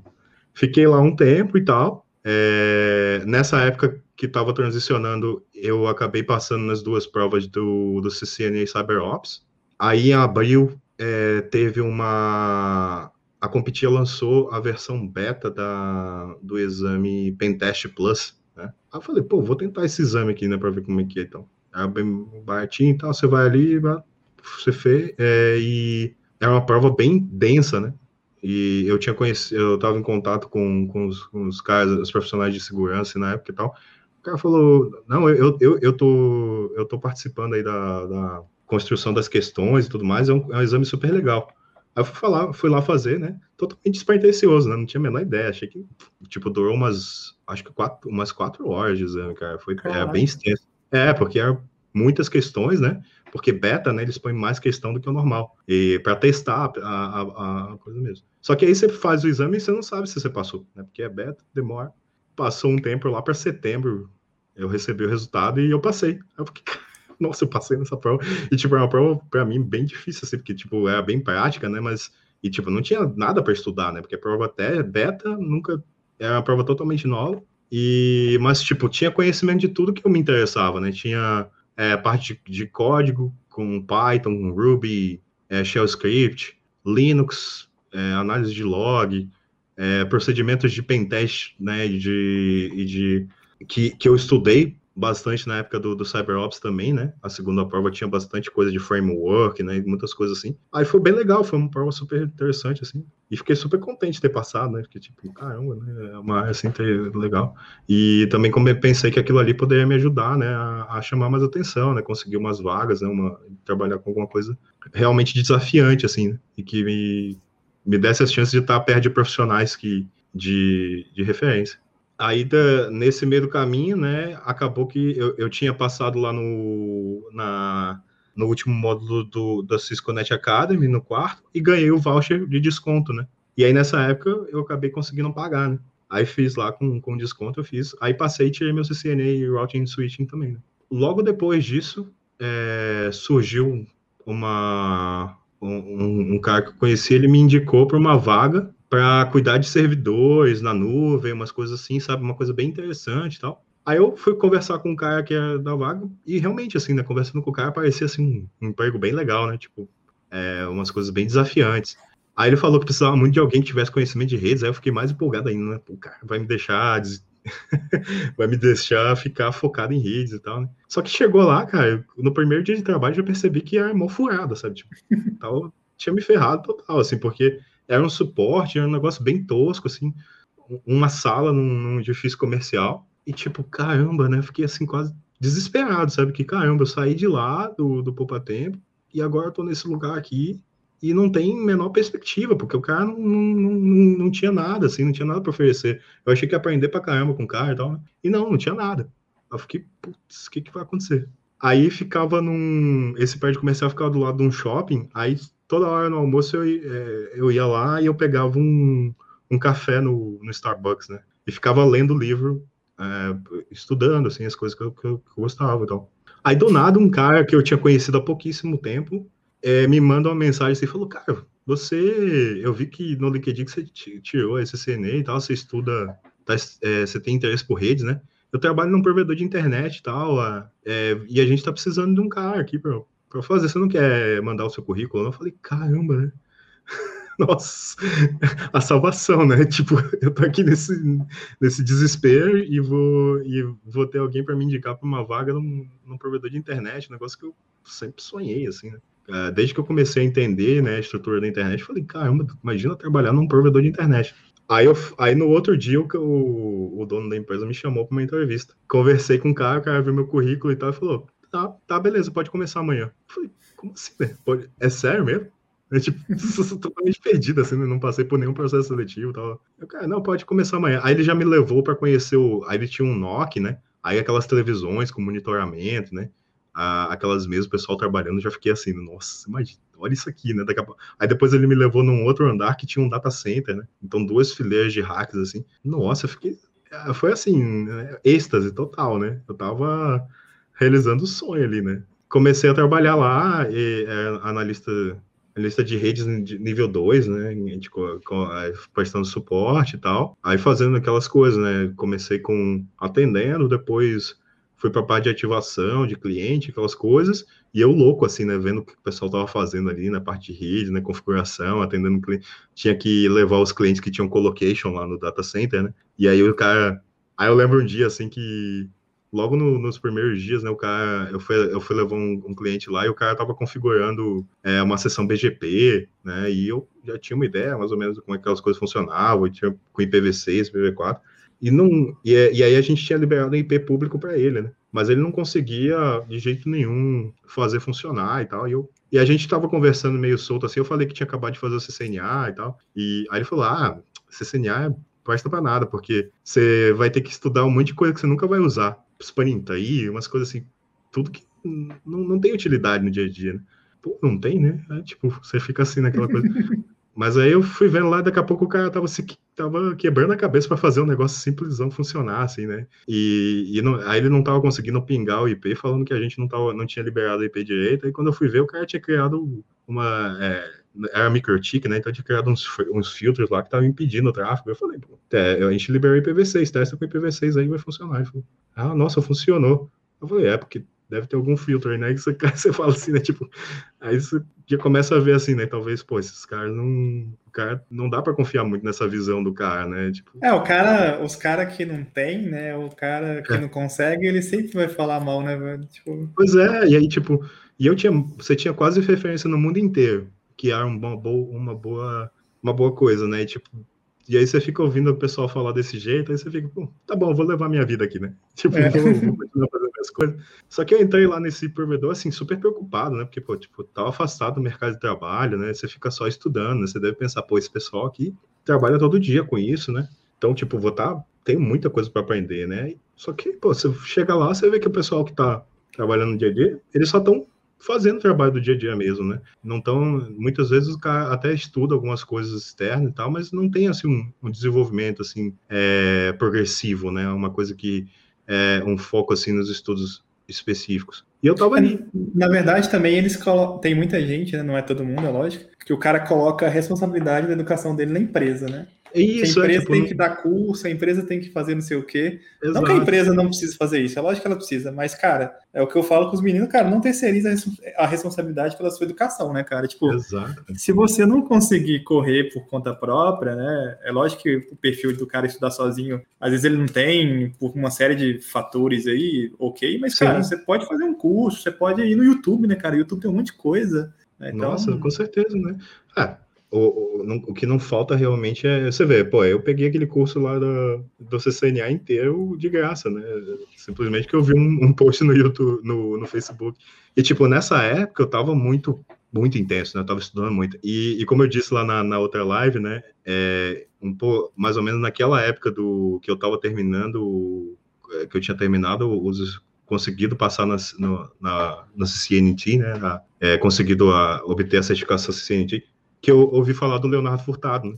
Aí, tipo, porra, olha esse cara, né? Tipo, olha os posts do, do, do, Facebook do cara. O cara explica assim, de um jeito animal, né? Tipo, você, caramba, olha, olha isso, né?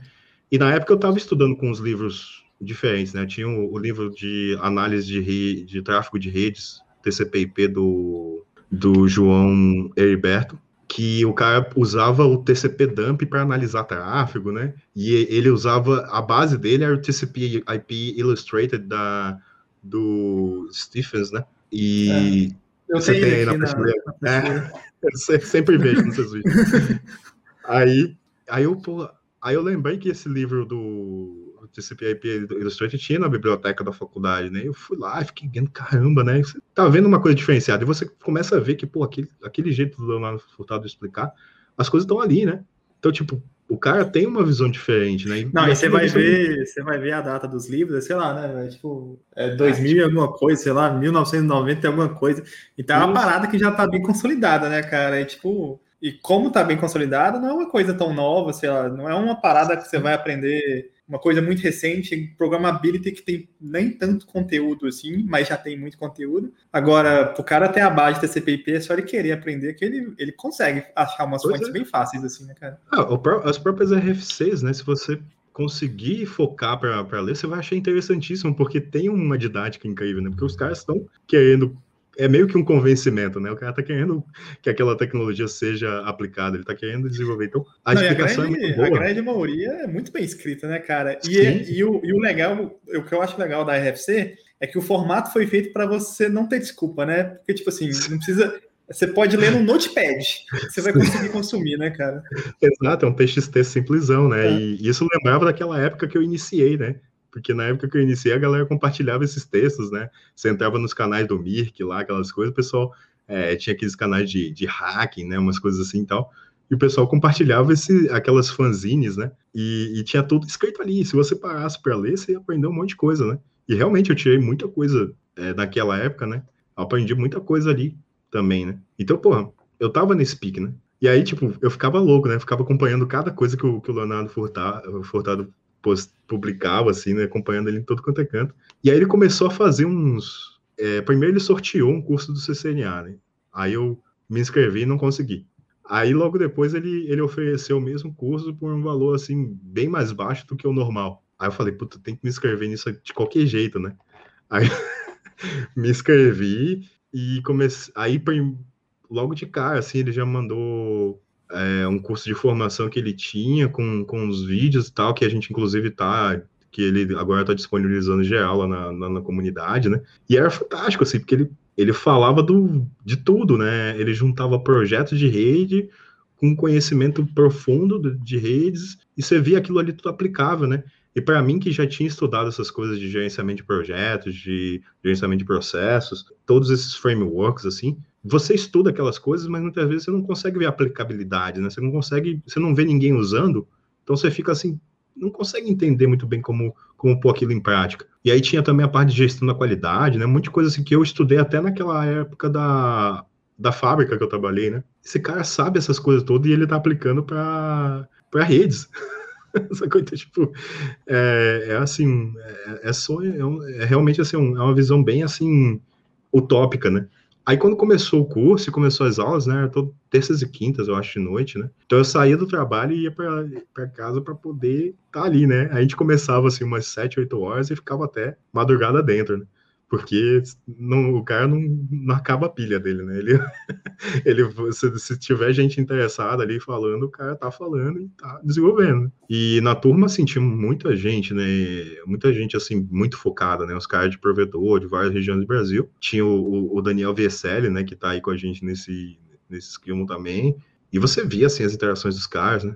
E aí, por acaso, tinha um cara de, de Rio Preto nessa turma. E era um cara que eu não nunca tinha ouvido falar e tal, e é o, é o André Dias, né? E, e ele trabalhava já com provedor, essas coisas, né? Aí quando eu descobri que ele era de Rio Preto, eu falei, pô, vamos trocar as ideias, né? Pô, vamos se encontrar aí, né?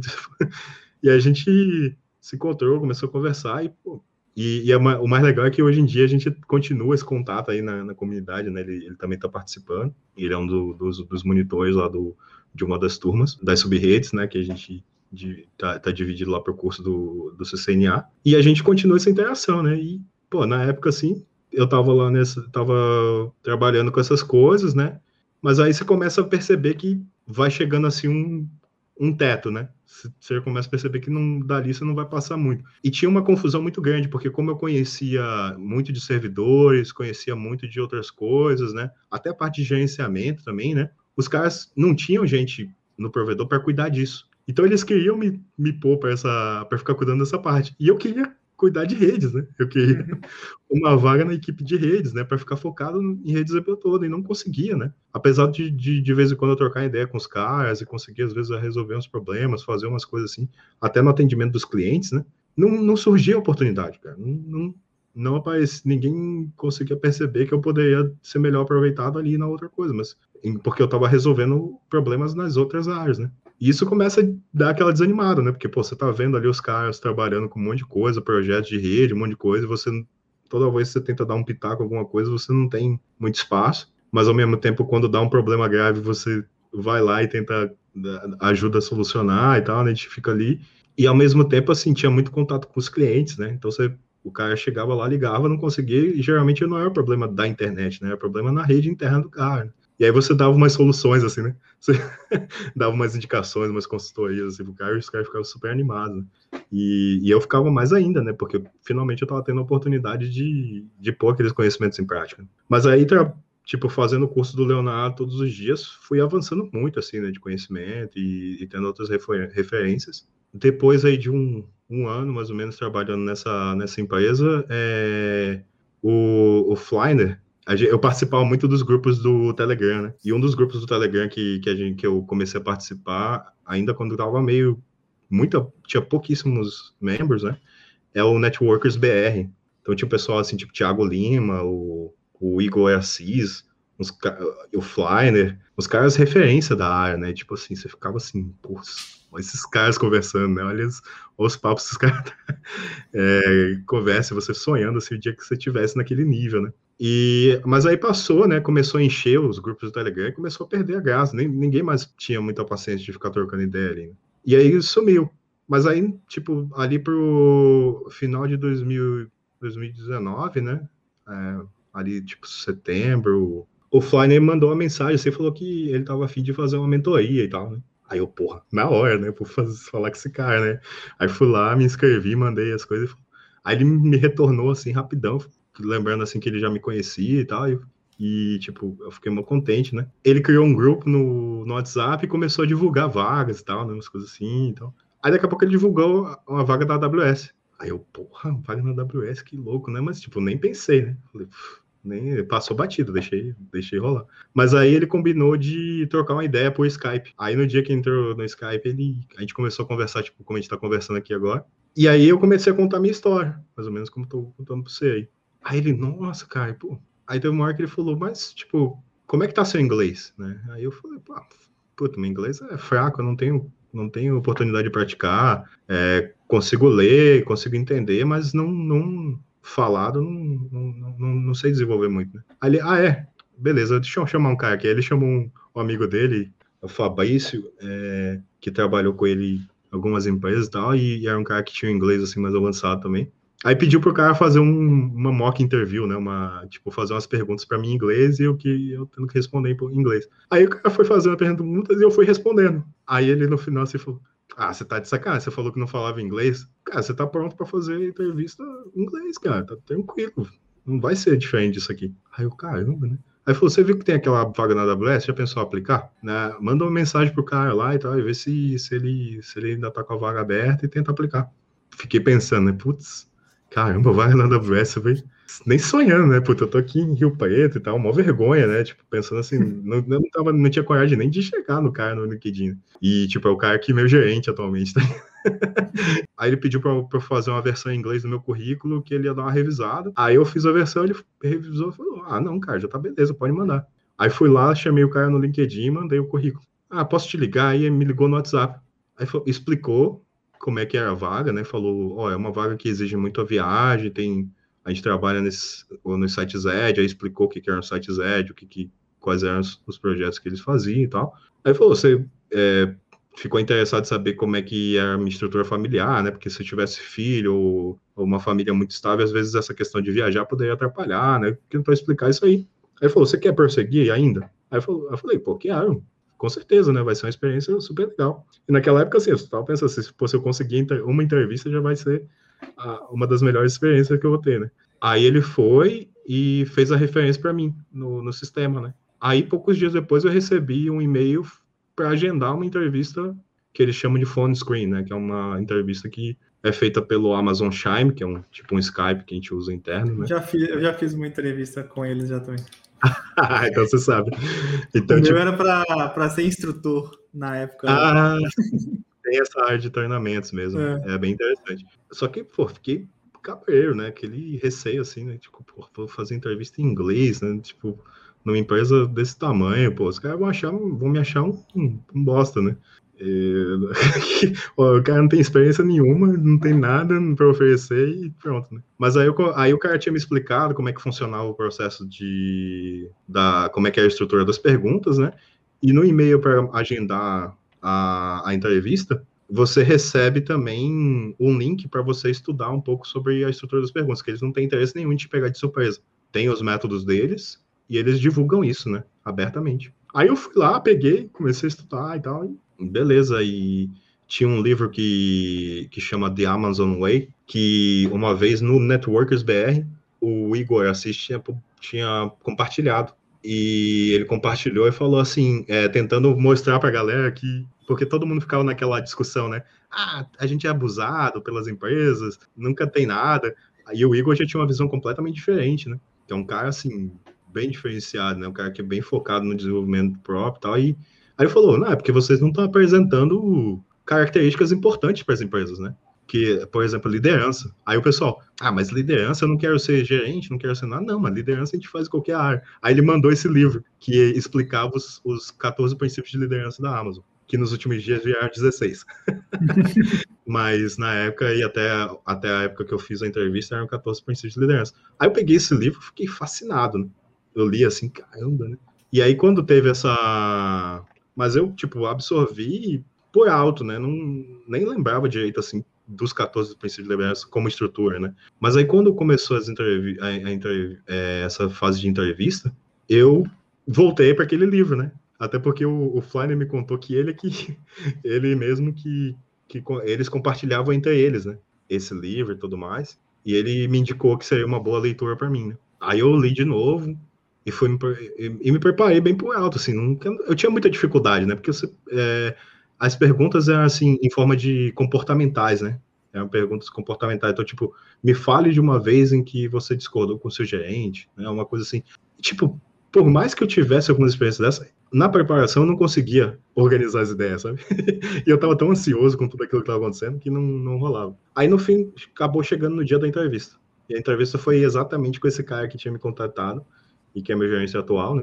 E aí ele começou a fazer as perguntas em inglês e eu fui respondendo. Acabou que foram quatro perguntas. Ele é brasileiro? É, ele é brasileiro. E eram quatro perguntas em uma hora, imagina, quatro perguntas em uma hora. então, você imagina quanto, como a a, a, o tamanho das minhas respostas, né? E eu fiquei super animado, né? Porque na hora que o cara ia perguntando, veio as lembranças das histórias, eu consegui montar e eu consegui falar do jeito legal, assim. E eu fiquei bem emocionado, assim, né? De estar tá contando aquelas histórias e tal, porque para mim era tudo muito marcante, né? Aí beleza. Aí passou uns dias, eu fui aprovado para a segunda fase da, da para uma segunda entrevista, que era uma, uma phone screen também, só que técnica agora. Né? O cara já tinha me dado mais dicas assim que seria ligado a servidores, Linux, é, data center, questões assim, de redes, né? Tudo assim, né? Seria uma parada geral. Qualquer coisa, né? É, tipo. E, e, Tem, e que vai poder... cair alguma coisa de tecnologia. É. E, mas é que como o foco lá é, é, é, o foco da vaga é na, na área de atuar em data center, você já tinha mais ou menos uma ideia de que de poder cair alguma coisa assim dando uma, uma, uma revisada nas coisas e tal. E ele ainda tinha dito assim que poderia ter de novo perguntas de, de comportamentais, né? Aí foi uma entrevista com um cara que era meu team lead até pouco tempo, né? E ele é turco, né? E é um cara assim super, super gente boa, mas na época, tipo, o cara liga para você e aí o cara começa a fazer uma sotaque, pergunta atrás da outra. Sotaque turco lá de inglês. É, exato. Então, Nossa. tipo, você ali com, morrendo de medo de não entender alguma coisa, né? Aquele monte de coisa acontecendo junto. Mas aí o cara ia fazendo pergunta. Às vezes tinha uma pergunta assim complexa, tipo, resolver um, fazer um. falar passo a passo como seria um troubleshoot de um, do, de um, de um problema de, de servidor, de, de, um problema de comunicação de redes. Então, coisas assim, muito abrangentes, né? E aí eu falei pro cara, pô, mas eu posso falar horas sobre isso. tipo, uh, porque ele não estava me dando nenhum cenário fechado, ele estava dizendo assim, ó, o servidor está acontecendo isso, ou, o, o, a, não está acontecendo esse tipo de comunicação, o que, que você faria, né? E eu, aí, ele falou, aí ele falou, quando eu falei isso, ele falou, não, pode falar à vontade, eu quero, eu quero ouvir o que você tem que falar. E aí depois ele, ele encadeava com perguntas simples, tipo, o que, que é uma conta root no sistema Linux? E aí foi muito engraçado, porque ele, fala, ele tentava, essa pergunta, ele, ele tentou falar umas três vezes e eu não entendia de jeito nenhum. Aí depois de um tempo o cara falou, deu uma risada assim e falou, não, não se preocupa, não, não é você, sou eu, o meu sotaque é que é horrível mesmo. Aí, puxa, aí, tipo... puxa para um indiano, né, cara? É muito estranho. Então, não, e ele fala muito bem, mas é que tinha alguns pontos ali que às é, vezes davam uma. É igual a gente outra... também, né? Quando vai falar alguma palavra. Sim, que tem uma pronúncia específica e a gente tem essa tendência aí. Aí depois de umas três vezes eu entendi, respondi, aí a gente continuou. Aí terminou também com algumas perguntas de, de comportamentais. E no. Acabou que a entrevista durou mais de uma hora até, né?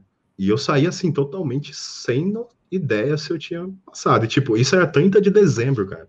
30 de dezembro de, 2000, de 2019, né? Então, tipo, você imagina, eu 30 de dezembro, depois veio 31. Aí eu tinha mandado uma mensagem pro, pro, pro cara, né? Falando, ó, oh, eu terminei a entrevista, não tenho a menor ideia se passei e tal, beleza. Passou dia 31, dia 1 No dia 2 de janeiro, eu tô me preparando para ir pro trabalho, né? Me arrumando assim. Aí chega uma mensagem no WhatsApp, assim, uma mensagem de voz, né?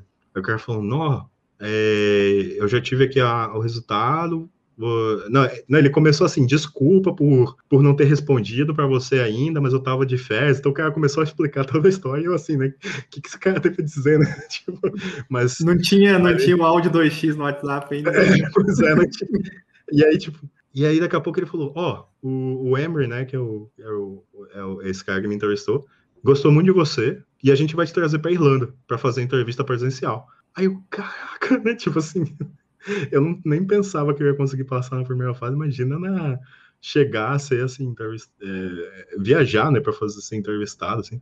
Minha esposa estava na, na, na, cozinha, assim, né, é, é, fazendo umas coisas e tal. Cheguei, pô, os caras vão me levar para Irlanda, tá Surreal, assim, né? Isso aqui, é, assim, é êxtase meio, né? Então, tipo, porque eu tava lá me arrumando para ir pro trabalho daquele jeito, né? Pô, imagina, 2 de janeiro, assim, né? Nessa perspectiva, assim, de sem ideia mesmo para onde para onde seguir, né? Eu tava assim, a minha a minha ideia assim é buscar vagas para empresas maiores que eu pudesse ter oportunidade, né? Mas nunca pensava que, que eu ia ter uma oportunidade de ser entrevistado pela por uma empresa. Mas você, você já você tinha passaporte? Então, é, tinha, é, a gente tinha feito renovado, né? Aquelas coisas assim, né? Feito. Teve uma época que a gente estava pensando né, em, em sair do Brasil e a gente começou a analisar umas possibilidades, tipo Canadá, algumas coisas assim, né, que tinha algumas, alguns movimentos desses, mas nada dava muito certo. Mas a gente acabou na empolgação fazendo os passaportes, então tava tudo lá, então acabou que a gente renovou e foi coincidência, assim, que a gente tinha renovado, tava ali com o passaporte pronto e foi, né? Aí, tipo, foi muito rápido, cara, tipo, ele me avisou no dia 2, eu recebi um e-mail logo depois para marcar tudo, já assim, agendar hotel, agendar passa é, passagem, ver qual é o melhor dia para mim e pronto, sacou? Aí, dia 15 de janeiro, eu viajei para Irlanda. Mas você falou na empresa que você trabalhava, não, né? Não, eu, eu ah. falei que, que eu ia visitar meus pais e tal, né? Eles na moravam em Salvador. não, eu, eu, eu, falei, eu não falei nem que ia viajar internacional, eu falei, que é, é foda, né? Tipo, é, você não, você não tem a menor ideia do que, que vai dar, né? Tipo, é, tem que fazer essa. É chato, né? Mas você, é, você tem que fazer esse jogo, né? E, e aí você fica com aquele sentimento misto, né? Porque, tipo, todo mundo que tá acompanhando com, com você, né? Seus amigos ali, pessoas que estão mais próximas, você tá, tá compartilhando aquela, aquelas experiências. Os caras falaram, pô, se os caras vão te mandar pra Irlanda, você já tá contratado, né? É, eles só vão lá pra te conhecer, né? falei, putz, será, cara? Acho que não, né? Tipo, sei lá, é, é, totalmente diferente o processo dos caras. Os caras têm muita visão, né? Mas você fica naquela, naqueles, naquela mistura de, de sensações, né? Aí você pô, via, fui para Irlanda. Aí era uma quarta-feira, né? E... Mas a, a, eu não te perguntei isso no início. A vaga já era. Você já sabia que era para Irlanda, né? Ou não? Isso já era uma vaga ah, para Irlanda. Tá. Já estava definido que, uhum. que ia ser para. Ah, ele tinha te avisado, né? Das viagens. Isso, né? isso. Então, até porque é um time da EMEA, né? Como eu te disse. Então, uhum, uhum. o foco é bastante nessa região. Não faz muito sentido, né? É, tá em outras áreas, em outras regiões. Beleza, eu fui lá numa. Eu viajei numa quarta-feira, cheguei, o próprio gerente foi lá me, me, me pegar no, no, no, aeroporto, me levou pro hotel, né? A entrevista ia ser na sexta-feira, então eu tinha chegado na quinta, na, na, na, de quarta para quinta, né? E então eu tive quinta para poder dar uma passeada, né? Dar uma volta e tal, e conhecer mais a cidade. Só Chovendo. que. Chovendo? Né? é, então tem, tem essas variações. Na época tava tranquilo. E aí, tipo, pô, você fica encantado, né? Pô, sempre quis morar fora, né? Sempre quis conhecer esses lugares, assim, né? E você fica, porra, caramba, né? Mas ao mesmo tempo começa a bater várias inseguranças, né? Você começa a pensar, puta, tô aqui, né? Agora eu tô empolgadaço pra isso. Será que se não der certo vai ser foda? tipo, aí. Você já e, tava eu... meio se preparando, né, velho? É. E, e, o próprio cara me falou, ele falou, ó, não tem nada certo, tá? O, o processo da, da, Amazon é muito específico. Mesmo que todo mundo goste de você, você vá bem nas entrevistas, se, se o, o bar raiser, né, que é uma pessoa que não participa do processo, mas é uma pessoa que é no processo assim de te conhecer, de ter contato com você, mas é uma pessoa que eles consideram neutra, né? Que nem é do time nem nada, que ela vai analisar o processo para ver se não tem nenhum viés estranho que possa é, influenciar a decisão de contratar. Então, ele falou: se essa pessoa não achar que você não tem nada a ver, eles vão vetar e pronto, só quando você não vai ser contratado. Aí o caramba, né? Tipo assim, você toma consciência assim, caramba. Todo mundo tava falando pra você que você já tava contratado, daqui a pouco o cara tá falando que, que você tem, não tem, pode ser que não tenha chance. Ah, tem tipo, tem tipo um juiz ali é, totalmente tá. fora do processo pra... Isso, né? Entendi, para é. evitar os indicação QIzão, mano. É, e, e é, é bem é, isso. é legal, né? Pô, é legal pra caramba, né? E, tipo... Porque se, às vezes se não fosse isso, pessoas como você, por exemplo, às vezes não teriam oportunidade, né? Ia só, só os chegados dos caras. Exato, é, tem muito, tem muito disso aí, né? Aí, pô, na, aí na, na sexta-feira eu tinha marcado as entrevistas para começar às 11 horas, eram quatro entrevistas seguidas. Aí eu fui no prédio da Amazon, né? É, ficava perto do, do hotel que eu tava. Aí você chega lá no prédio da Amazon, você, caramba, né? Tipo, cara... Tô aqui mesmo. Morando, morando no interior, assim, de São Paulo, né? Afastadaço, assim, daqui a pouco você tá ali em contato com umas coisas, assim, bem é, fora da sua realidade, né? Aí você entra lá, né?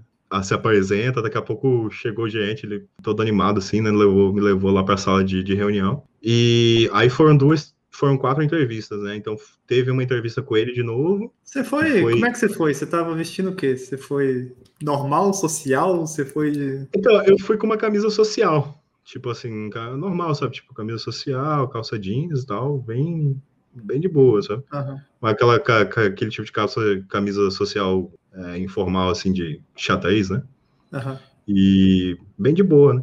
E aí, chego lá, tá todo mundo de camiseta e tal, né? Numa boa, assim. Tava até- Você era o mais arrumadinho, né? Sim, sim. Porque bem, todo mundo bem relaxadão, assim, é tipo, né? Tipo, mas aí tava tranquilo, fui lá, entrei na, na sala, né? E aí a, a primeira entrevista foi com ele de novo, né? Ele, aí, mas ele veio com outras perguntas, ele já foi apresentando também a estrutura da, do time. E aí, pô, você vai ali acompanhando e de novo, assim, as perguntas, né? Aquelas perguntas de, é, comportamentais que vão trazendo todas aquelas memórias, todas aquelas experiências que você vai tendo.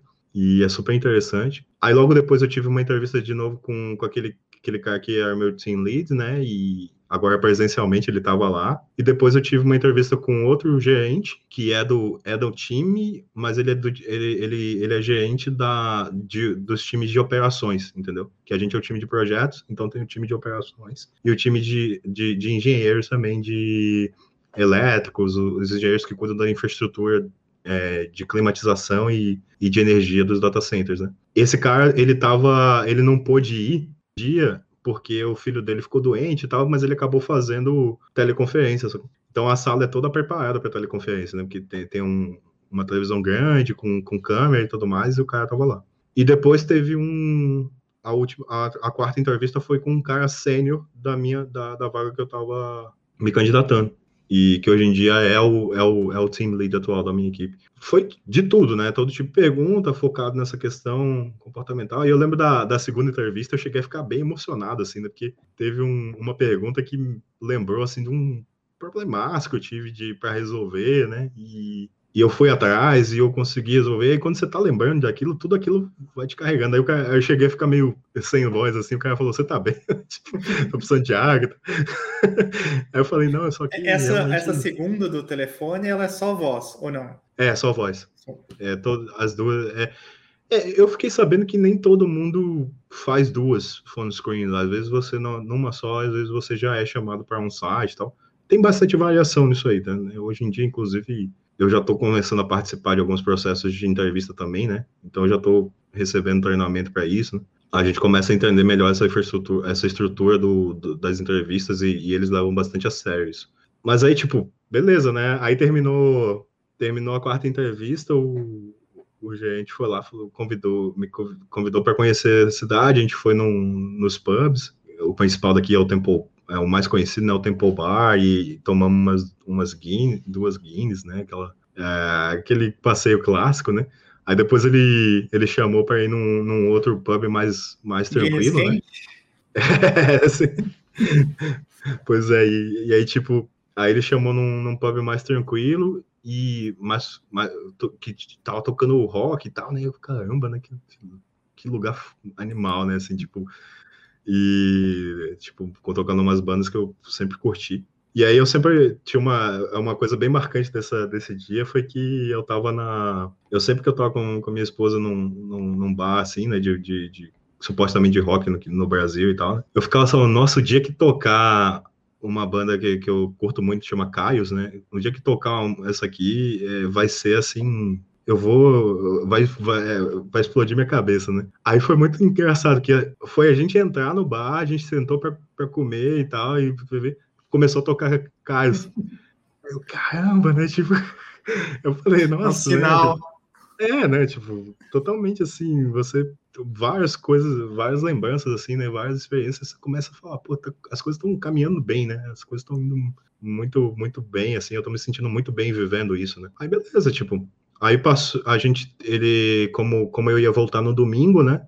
Teve mais um. A gente ficou até tarde na sexta, né? Na, curtindo e tal. E, e depois no sábado eu tive mais chance de, de dar um passeio, um passeio na, na cidade. E no domingo eu voltei, né?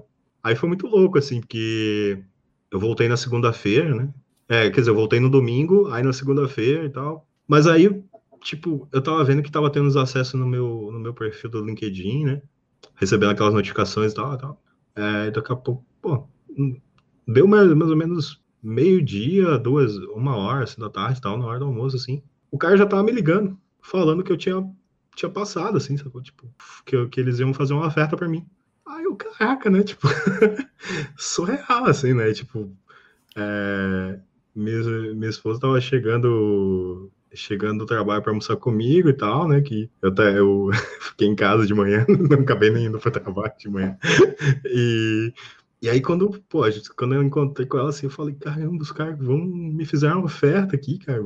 Surreal, né? Tipo, não, não tem totalmente fora do esperado, assim, né? E você super contente, assim, né? E, e ela, porque é um sonho em conjunto, né? Não era só, não era só eu que queria ter essa experiência, né? A gente sempre falava dessa questão de morar fora, né? Da gente se, se identificar às vezes mais com, com, com, com essas, com certas culturas, né? Então a gente sempre tinha esse sonho, né? A gente sempre conversava sobre essas coisas. E de repente tava, essas coisas estavam se realizando, assim, né? Então você fica é, muito esperançoso, assim, né? E, pô, ainda mais, pô, olha a história, né, que eu te contei, né? Olha quanta coisa eu, eu vivi para começar a encontrar um caminho que eu realmente gosto, né? E que eu tenho muito prazer, né? De, de estar tá todos os dias focado nisso e, e de repente você tá ali animado, né? Aí, tipo, você quer com. Explode, você começa a ligar pros amigos, caramba, né? Os caras que participaram ali daquele processo, né? Teve muito, muito cara que, eu, que se aproximou muito de mim nessa, nessa época, assim, muito naturalmente, porque a gente tava trabalhando junto e tudo mais, e eram pessoas que eu tava começando a me identificar bastante, assim, não só pelo trabalho, mas pelo também umas amizades bem legais, né? E a galera tudo torcendo muito, né? Porque, pô, que experiência legal, né? Assim, você tá vivendo ali. E aí também ligar para minha mãe, para meu pai, assim, falar, né, que e contar assim para eles, né? Porque, pô, imagina, né, na cabeça assim do, dos, seus, do, dos seus pais ver, ver como, como, como você uma pessoa assim que não conseguiu seguir um caminho muito reto, daqui a pouco você está tendo um, uma oportunidade, né, de, de uma coisa assim que vai mudar a sua vida mesmo. Né? Então, tipo, todo mundo, tudo muito legal, né? Mas aí, pô, beleza, né? Tudo certo, recebi oferta, aceitei. Beleza, agora vamos entrar com o processo de solicitar permissão de trabalho, né? Só tenho cidadania brasileira no momento, naquele, no momento, né, e tal, e então tinha que passar pelo processo de permissão de trabalho. Aí tinha que, aí já as empresas, né, eles contratam algumas empresas para prestar consultoria para você nessa área toda. Aí beleza, vamos dar entrada no processo da, da coisa, junta toda a documentação, junta tudo, começa a fazer. Aí daqui a pouco, Covid, né? É, pandemia. Você, caramba, né? Olha isso, bicho. Como assim, né?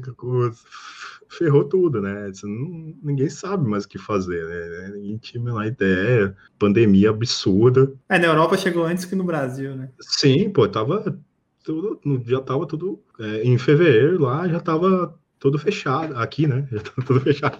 Então, e aí, tipo, pô, você fica totalmente cheio de cheio de dúvidas, né? Você não sabe se os caras vão dar prosseguimento, você não sabe quando você vai conseguir viajar. Mas não, o cara me falou, ó, tá acontecendo isso. Pode ser que atrase um pouco a sua vinda, mas sua vaga tá garantida. Fica tranquilo que a gente vai resolver isso. Vai levando tua vida numa boa, continua no seu trabalho. vamos. Como, né, vamos, cara? Vamos, vamos com calma, né? E aí, beleza. Né? Cada dia passando, as notícias chegando e tal. Então, a previsão para receber o resultado do, da permissão de trabalho seria no início de abril. Mas demora, aí deu um rolo. Né, é, deu demora um rolo. normal, já demora. Né? Isso, deu um rolo Eu sabia que grande. demorava porque, porque os caras começaram a implicar com a minha formação. Porque eu não tinha bacharelado, eu não tinha. É, eles não estavam entendendo muito bem o meu curso, então eles estavam achando que se eles aplicassem, é, tinha chance de não conseguir. Então os caras não queriam arriscar. E aí, Mas os é, caras, é, por... você falou os caras é a Amazon? Da, não, a empresa que eles contrataram para fazer o processo de, de permissão, de, para dar entrada no processo de permissão de trabalho. Então, porque você tem dois, dois tipos de permissão de trabalho, né? É a Critical Skills Employment Permit e a General Employment Permit. Então, a Critical Skills você tem, você pode trazer já sua, sua família com você. E, e, você, em dois anos, você já consegue aplicar por Stamp 4, né, que é um carimbo do, do passaporte que, te, que já te deixa independente da empresa que você foi contratado, entendeu? Então você... Isso só para a Irlanda ou para a Europa inteira? É, é, o processo da, da Irlanda. É. Eu acredito que alguns países têm processos parecidos, mas eu não sei te dizer, sabe? Não sei detalhes assim. Então, o interesse maior era fazer para Critical Skills, porque a General Employment Permit não ia possibilitar de eu trazer minha, de eu trazer minha esposa comigo de primeira. Então, teria que passar um ano para gente para ela poder vir. E ainda tem o problema de você só conseguir aplicar para um Stamp 4 depois de cinco anos. Então, tipo, o meu gerente falou: não, cara, vou vamos fazer de tudo para você conseguir a critical skills. Né? A gente foi analisando e realmente não tinha fundamento no que os caras falavam, né? E minha esposa, advogada, né? E, tipo, começou a pesquisar e tava fazendo um monte de coisa. Aí a gente juntou um, um dossiê mandou pro cara, ó, mas entra aí, ele falou. Aí ele chegou assim, cara, eu sou cliente aqui, você, você vai aplicar, cara. Você vai aplicar e vamos pra frente. Mas aí ele já começou a cogitar um monte de coisa, sabe? Porque aí, tipo, ele já veio falar pra mim que se não desse certo, de repente a gente podia. Ele tinha uma vaga para Amsterdã, de repente podia aplicar para lá, mas que ele não queria que eu fosse para Amsterdã, porque Dublin seria muito melhor para mim, entendeu? Por, por oportunidade de trabalho, oportunidade de desenvolvimento profissional. Então, o foco seria esse inicialmente. Mas aí foi esse rolo todo, os caras apl acabaram aplicando. Aí lá pro final de abril eu recebi o um e-mail do governo da Irlanda falando que eu tinha conseguido a Critical Skills Employment Permit. E, mas aí que tá, aí consegui a, a, a permissão, mas não podia viajar. então não tinha nem voo, né? Aquela incerteza total, né? Aí continuar o dia a dia. Final de abril, aí passou maio, nada. Passou junho, nada. Daqui a pouco começou a ter uma reabertura. Aí falou, pô, a gente, aí a empresa que estava cuidando da minha relocação falou, ó, vamos conseguir marcar sua viagem para início de julho, correndo, né? Aí tem que resolver tudo de uma vez, né? se livrar de imóveis, se, se é, é fechar o contrato de, de, de, apartamento, tudo, todas as pendências. A gente ainda tinha, na época a gente tinha uma gatinha morando com a gente, né? Que, que então tipo, e era uma gatinha que a gente tinha herdado já do meu irmão, né? Meu irmão tinha tinha ido morar em Dubai e aí ele preferiu não levar, não levar a gatinha e a gente acabou ficando com ela. E ela já estava com a gente há um tempão, né? Mas aí, de novo, a gente não poderia levar, trazer ela para cá, por causa de vários problemas. Desde alugar apartamentos seria muito mais difícil, porque a maior parte dos apartamentos aqui são mobiliados, então o pessoal não, não gosta de, de alugar para pessoas que, que têm animais de estimação. Até o processo é muito cruel. O processo de levar aqui por ser uma ilha, eles têm um controle muito diferente de, de doenças, né? A gente começou a falar. E aí meu irmão já tinha se mudado de e eu Dubai acho pra... que até eu acho que é até bem caro, né? Pelo menos para os Estados Sim, Unidos é muito caro. É, muito é, caro. é absurdamente é para você não levar, cara. É, então, e ela ia ter que ficar muito tempo em aeroporto, ia ter que passar por, por quarentenas assim grandes, né? E ainda mais nesse período, né, de pandemia. Mas aí meu irmão já tinha se ele tinha se mudado de Dubai para Suécia. E ele estava morando na Suécia já. E aí a gente começou a conversar, e aí a gente viu que para levá-la para a Suécia seria muito mais fácil. Aí a gente fez o. Aí eles. É, a gente esquematizou tudo, e no final deu certinho. Colocou o, no correio. A data.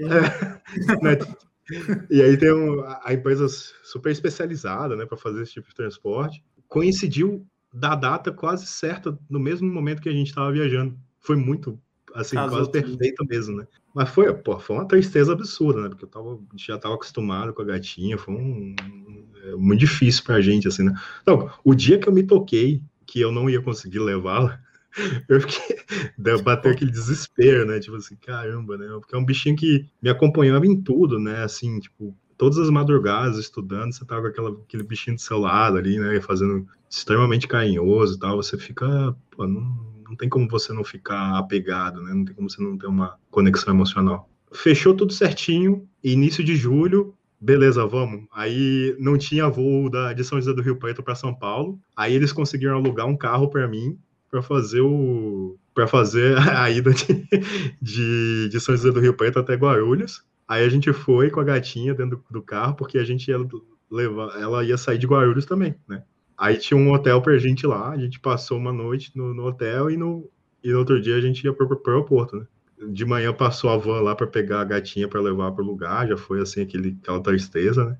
Mas depois a gente pegou a, o avião e começou a dar tudo certo, assim. Que a gente tava levando várias malas, né? Eles, eles cobrem, assim, né, esse excesso de bagagem, porque eles entendem como mudança, né? Então, faz parte do processo de, de, de relocação, do kit de relocação. Então, eles cobrem bastante desses custos, né, que você tem. E, nossa, deu tudo muito certo, sabe? A, a residência aí, eles que arrumam? Como é que é? Não, não, então, eles têm, têm uma empresa dessas de consultoria que, que ajuda um pouco, né? Em alguns aspectos, para conhecer e tudo mais, mas eles te dão, assim, uma quantia em dinheiro para você você escolher como, como, como fazer para um, usar. Auxílio entendeu? moradia. E, é, que serve para tudo. Qualquer coisa que você queira fazer. Inclusive, se você não precisar usar para isso, você pode usar para qualquer outra coisa. Você não tem que justificar o, o, tipo de gasto que você teve. Porque eles depositam mesmo na sua conta, você já tem ali como seu. É, aí, um... aí é o quê? Euro? Aí é é, euro? Isso, euro. euro. Isso. É porque aqui é a República da Irlanda, né? Então você tem a República da Irlanda, aí no norte tem a Irlanda do Norte, que é parte da, da Grã-Bretanha, né? Da, que é ah, do, Reino Unido. Do, do, Reino Unido. O Reino Unido saiu, então, né?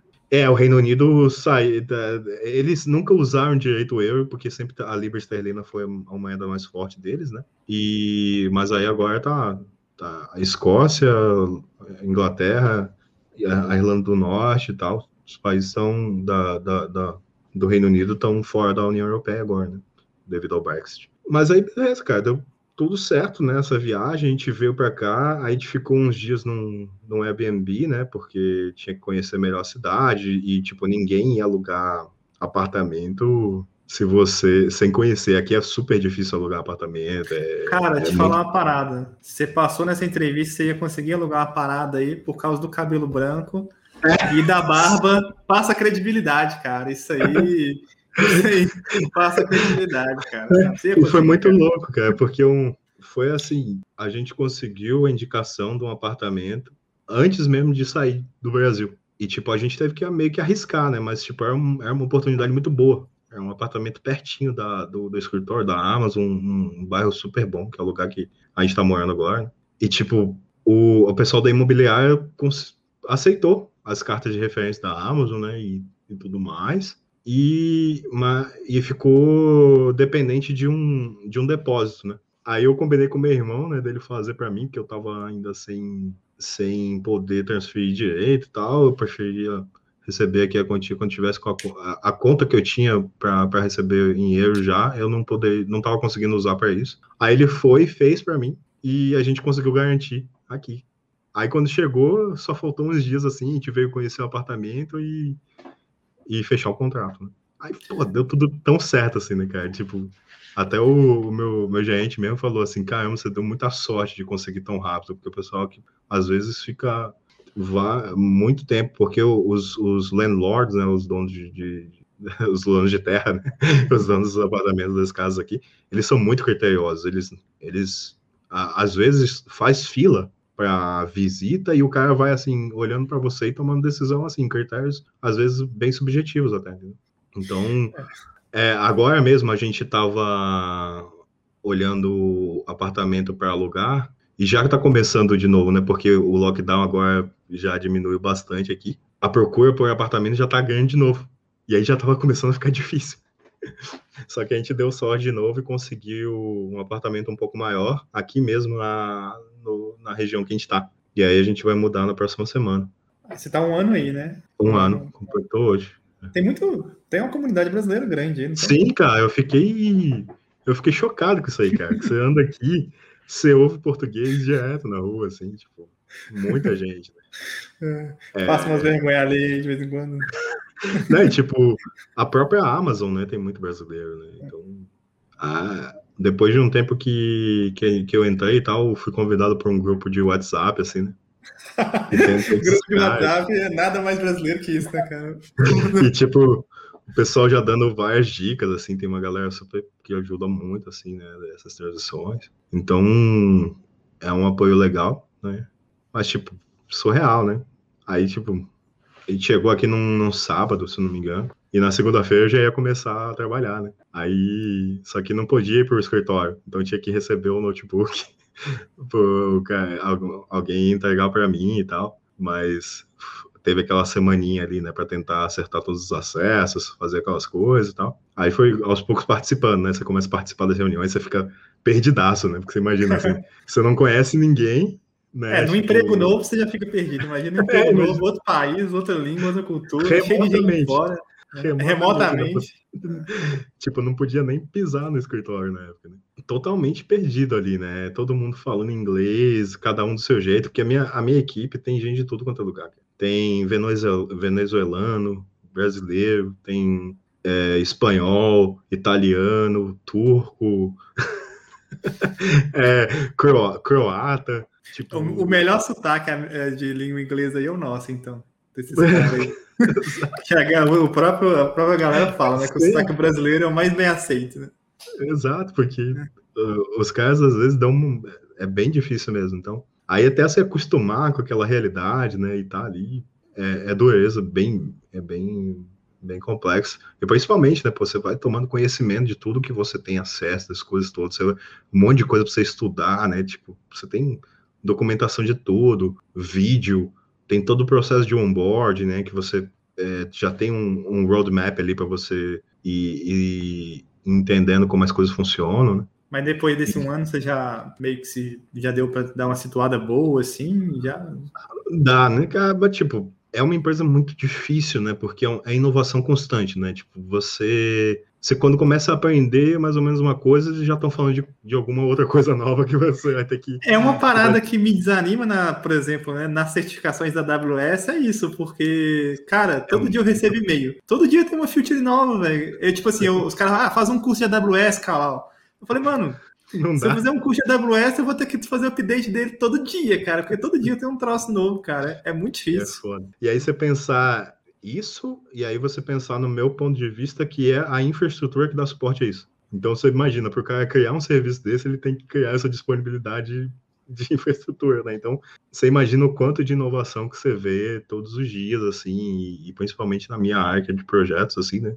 É, e é super interessante que, porra, e, você consegue imaginar assim, porque para mim, como eu te falei, né, o que me motivou a seguir esse caminho era conhecer a infraestrutura da internet, né, era conseguir entender como a internet funciona. Mas e aí, a, a, as atribuições que eles te dão, assim, é, as iniciais devem ser um pouco mais simples, mas, por exemplo, o prazo que você tem para entregar, essas coisas assim, são tranquilas? É... Não, é duro. É dureza, é cara. É, é, é, tem muita mudança de escopo, os projetos são bem ambíguos, né? São coisas assim, não tem nada direto. E, e, e às vezes os caras ainda estão testando um design de rede e a gente já iniciou a implementação do projeto, aí tem que mudar muita coisa, você tem que correr atrás, você tem que. É, é não, não é uma coisa assim, não é um dia a dia assim roteiro, sabe? Você não tem um roteiro de como vai ser o seu dia. Você vai.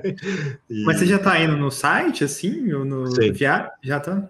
Mas viagem você já tá é. fazendo, não, né? Por causa da pandemia, Sim. né? Já tá? Não, fiz, já, já, já, já fiz. E então, tipo, mas aí que tá, né? Esse site, em esses sites Edge em específico são assim, um, para mim, assim, é um, é um, sonho realizado, né? Tá podendo entrar nesses ambientes, tal. porque você imagina é a convergência, né, dali do, da conexões dos data centers, né, dos clusters da AWS com a internet do mundo e ao mesmo tempo toda a rede, né? Então você, caramba, você entra ali para mim que sou interessado sobre, por essas tecnologias, né, os protocolos e tal, você fica ali, você entra assim, você fica imaginando, né, tudo que está acontecendo ali, né. Uma curiosidade eu que, lembro... eu tinha, que eu tinha quando eu estava estudando, eu tirei aquelas primeiras certificações da Amazon lá, aquelas iniciais, iniciais lá, bem no início lá, acho que já até perdeu a validade. Mas, por exemplo, a zona de disponibilidade de São Paulo, é, não é um data center da Amazon, é? É alguma coisa dentro de algum data center, não é não? É um conjunto de estudo. Né? Então, uhum. tipo, junta ali essa, essa parte do, do Edge, né, que tem alguma uma parte da rede, mas também junta os, os diversos clusters que a gente tem em diferentes pontos. Né? Então, se vai, tem até no, no site lá da Amazon, tem bem, bem explicado. Se você for ver lá os pontos, você consegue ter uma ideia de onde é, né? Mais ou menos o, o como é que esses data centers funcionam. Mas eu é, falo que não é um data center da Amazon, né? É, também é. Porque o, os clusters são até data centers da Amazon. Da Amazon. Então, tipo, é, o, onde tem, onde tem assim a, a, maior, a maior quantidade de armazenamento de dados de cliente, a maior todas as, todas as coisas mais sensíveis, né? Eles estão nesses sites.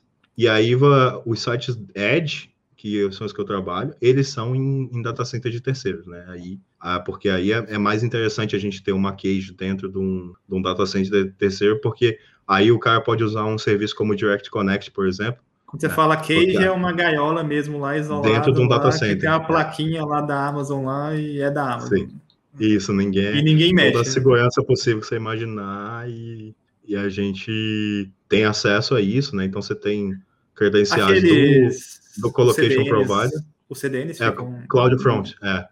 A, a, base do CloudFront é, são os sites Edge. Inclusive, toda a evolução do CloudFront passa pela gente. Toda a implementação nova do que eles criam do, de, de design passa pela implementação nossa. Né? Então, os hacks físicos, as, as conectividades são feitas lá nesses sites Edge. É uma é fantástico, né? é, uma, é, é uma cage assim que, que você voa, né? Aí para mim que tem essa visão de, de service provider, né? Eu, eu sempre fui fascinado por tecnologia de service provider e ao mesmo tempo as tecnologias de data center, né? Essa convergência, você fica ali, pô, é um, realmente assim um, um sonho, né? A primeira vez que eu entrei numa cage dessa, fiquei, caramba, Aí depois eu tive a oportunidade de viajar para a Alemanha para fazer, em, em, outubro do ano passado, eu viajei para a Alemanha é, para fazer várias implementações por lá. Aí depois eu, agora em março, eu fiquei na França, passei o mês inteiro na França fazendo muita implementação lá também, os projetos bem grandes, muito animal, sabe? Muito assim, é uma experiência única. Então, tipo, você tá lá na, na Alemanha, por exemplo, aí você tá lá do lado do, do IX, né, de Frankfurt lá, né, o mesmo data center que tem o IX de Frankfurt, e, e tipo, você que, trabalhando com, com, os, com service provider, você, caramba, imagina os pontos de troca de tráfego desses ambientes, né. Você tipo, fala assim, imagina... nossa, eu posso derrubar redes de diferentes países agora, né? então, e tudo aquilo, toda essa conectividade ali, né, porque você tem a, a nossa, as, as nossas redes têm tem peering com todos esses grandes providers. É né? porque, cara, ponto de interesse de tráfego para Amazon é gigante, né? Porque... Todo mundo quer, né? O cara, qualquer você pega, vai cara, atrair, né? Tem muito servicinho que você roda aqui. Cara, por exemplo, meu site, o site do meu treinamento lá, meu negócio lá, ele tá hospedado num, num, num software as a service qualquer aí que vende lá um WordPress lá como serviço, né? Cara, com certeza está armazenado em alguma nuvem qualquer aí, seja Amazon, seja Azure lá, Azure lá, qualquer coisa, cara. Sim. E direto, né? Você pega um, por exemplo, votação do sei lá o que de, de, sei lá, Big Brother, alguma coisa. Cara, quando você vê, tá apontando para uma parada na nuvem, assim, e você vê alguma coisa assim de AWS, assim, você fala, caralho, velho, é, é, é, muito bizarro a proporção que os caras tomam, né? De, desde o do produto de varejo até do produto de TI, né, cara? Que eu acho que às vezes eu acho que é muito mais poderoso que o próprio varejo da Amazon, né, cara? Que Nossa, às vezes dá até medo também. É, é, porque a história da, da AWS começou assim, né? Eles, eles perceberam que eles estavam gastando muito com a infraestrutura de terceiros para manter os sites, né, e tudo mais. E, e então eles começaram a, a, criar a própria infraestrutura para isso. Aí quando eles viram que tinham essa infraestrutura já distribuída pelo mundo, né, e tava tudo ali, e eles viam que tinha essa ociosidade dos servidores, né? Tinha essas coisas que começou a pensar nessa ideia de nuvem, né? Pô, eu vou começar, pô, tô com esse, tô gastando uma grana para manter esses, esses, esses equipamentos aqui, eles estão ociosos, pô vou, pô, vou começar a alugar, né? Vou começar a fazer alguma coisa. E eles, daí começou a ter esse, esse ponto de vista de negócio, né? Então foi bem interessante, né? Tipo assim, como tudo foi surgindo. E os caras dominaram rapidinho, né? E viraram uma referência do, é, é chama AWS porque antes não existia nenhum termo cloud, né, cara? pois é, é. Amazon Web Service, o que, que, é isso? Não é a nuvem da Amazon. Por que chama Web Service? Porque não existia o termo cloud, cara. Os caras, sabe, os caras que inventaram essa parada, sabe? Tipo... Então, é muito insano, né? Então, tipo, e agora, e aí, como eu te falei, aí você pensar, né, aquele ponto, você imagina eu, eu entrando pela primeira vez naquele provedor lá em, em lá em Salvador, vendo aquela estante de US Robotics, né? Tipo. e aí, daqui a pouco eu tô aqui mexendo com os. Sei lá no mosteiro, cara, querendo ser monge lá. Nossa, já... não sei quantos anos depois, trabalhando pro Jeff Bezos lá, o... da AWS, né? Que inclusive agora passou de posto, né? Agora quem o, o Andy Jassy, que é o CEO da, da AWS, virou CEO da Amazon. E agora tem um novo CEO da, da AWS. Ele quer que espaço, né? Pois é. Então, tipo, é insano, tipo é um negócio assim, você não consegue ter ideia da, da proporção que isso toma. Né? E sua esposa tá curtindo? Nossa, demais, cara. Uhum. Ah, com certeza, né? Porque é muita oportunidade interessante, né, para a gente se desenvolver aqui. E, pô, você imagina, né? Ela que me estimulou, né? você, se você imaginar, né, essa, isso aí que você acabou de dizer, eu tava bem perdido naquele momento, né? Eu tava, como eu te disse, eu só queria sumir ali, né? só queria não, não, não receber muita cobrança, ter minha vidinha tranquila, ler meus livros, né? E daqui a pouco eu, eu a conheci e, e ela plantou aí a sementinha e cuidou bastante ali, me, me deu toda a força possível, assim, foi um surreal, né? Então, tipo, é, foi super importante e, e, e, me deu a possibilidade de viver esse sonho, né? Uma é, coisa uma que eu parada... tinha de criança, uma coisa que eu tinha de criança e que, e que eu consegui finalmente, assim, realizar depois de muitos anos aí, né? É uma parada vendo não... de fora, assim, né? Eu acho que né, tem muita gente que provavelmente passa por isso, né? ainda mais hoje em dia que você tem tanta coisa para você fazer e às vezes você acaba não fazendo nada. É uma coisa interessante que eu achei na sua história que, querendo ou não, cara, você nunca parou de estudar, né? Você sempre estava é. estudando alguma coisa. Mesmo que não fosse seguindo aquilo ali, desde eletrônica, mecatrônica, elevador, não sei o que, cara, mas pelo menos você estava procurando alguma coisa, né, cara? É, o difícil Exato. é quando você não quer estudar nada, você não tem interesse por nada. É, Aí que é... é isso aqui é difícil, mas como eu te disse, assim, é um negócio que eu aprendi muito, assim, né, durante essa, essa, essa trajetória, né, que realmente, assim, a gente não, a gente tem muita dificuldade, né? Porque você entra no mundo, você começa a tentar se seguir os padrões de todo mundo, né? Você vê o que é, seja, todo mundo já começa a dizer o que é o certo, o que é o errado. Você não tem muita, muita opção de, de experimentar, né? É muito difícil você ver uma, uma família que tem uma estrutura que dá a chance de uma criança ser livre, né? E ela se mostrar e tudo mais. Eu lembro da minha mãe, assim, aterrorizada comigo, assim, com seis anos de idade, ouvindo Black Sabbath, né? É, e foi engraçado porque ela mesma me, que sem querer me, me introduziu nesse mundo, porque um amigo do meu pai tinha pedido para ela trazer de viagem um CD do Black Sabbath, e ela falou, ó, aqueles amigos seu lá do condomínio, eles ouvem esse, esse, tipo de música aqui. Aí ela me deu, eu gravei a, o CD na, numa fita, e eu ficava ouvindo o tempo inteiro, isso aqui, tipo... E aí, depois que eu conheci esses caras, eu ia na casa deles, com um monte de fita da, da minha mãe para poder gravar os CDs que eles tinham e começar é. a aprender essa música, entendeu? E aí, tipo, eu, eu é, é, é, e como você disse, sabe, para mim sempre foi um estudo. Eu nunca, a mesma música naquela época, eu queria saber tudo. Eu queria eu ficava na banca de revista lendo todas as revistas possíveis. É, eu ficava eu ficava na casa de todo mundo tentando ouvir todos os discos que eu poderia ouvir. É, ia nas lojas de CD, ficava ali enchendo o saco de todo mundo para poder ficar é, tendo acesso àquilo sempre para mim foi um tinha você é esse cara, aspecto. Você é um cara curioso, né, cara? Um cara que acho que o que, que, o lance é esse, é, é você realmente é, é aquele lance, eu, eu, vejo assim como gostar da vida mesmo, né? Eu, eu sou o tipo de cara é, que, que é realmente assim, você aproveitar mesmo essa as oportunidades que a gente tem no presente para se desenvolver, né? Você tá de olho aberto realmente, né? Não ficar simplesmente saindo para ter uma interação social, você tá sempre indo além, né? vai assistir uma televisão, mas você está com a mente ativa, né? Você não está como um zumbi, né? Você vai assistir um filme, você está com a mente ativa, né? Você está correndo atrás. E é, é, muito engraçado, né? Porque o filme mesmo, né? É, direto eu termino o filme, aí eu, aí eu vou, vou conversar sobre o filme, aí eu começo a dizer como eu vi o filme. Aí, pô, mas não tinha nada disso no filme, né? Parecia que eu tinha assistido um filme completamente diferente, porque eu, eu, focava num ponto específico ali, né? Numa coisa assim, numa imagem que me trouxe uma lembrança de uma coisa. E até os livros, para mim, também é assim. Às vezes um livro, eu pego um livro, eu, eu leio o primeiro parágrafo e aí depois eu fecho, porque eu fico pensando sobre aquilo e, É uma parada que eu aprendi também a fazer um pouco com filme, série, esse negócio, é depois que eu vi é, aquele Breaking Bad, que o Breaking Bad usa uma teoria das cores. É. E eu nunca tinha. Eu falei, cara, eu vi essa série inteira e eu não reparei nisso. tipo assim, as cores do personagem influenciam o humor e a característica do próprio personagem. Eu falei, porra, velho, Parabéns, parabéns roteirista, produtor, os caras têm a manha, viu, bicho? E o cara coloca o troço na série tão, de forma tão sutil assim que né? você pega todos os públicos, né? Aquele que quer uma coisa mais densa, pesada, vai conseguir, e o cara que quer simplesmente passar o tempo também vai ser divertido para ele. Exato, cara. E, e, e, cada um vai ter sua experiência, cada um vai focar. Às vezes é um filme é, violento e o, o cara que tá, você assiste e não vê a violência. Você tá focando nas interações sociais, você tá vendo os problemas que estão ocorrendo, né? É, sei lá, o Mr. Robot, né, que é, um, é uma série muito legal, assim, com uma produção absurda, que qualquer pessoa se cativa ali, e pra gente que é da área, assim, a gente fica louco, né, porque trata de todos os temas que a gente é fascinado, né? É, eu só então... fico puto com o do Mr. Robot lá, com o cara que deu consultoria para os caras lá. Os caras colocaram um IP uma vez, um IP ah, 260, tá. eu acho, sei lá. 261. Eu falei, porra, velho, isso aí não é IP, caralho.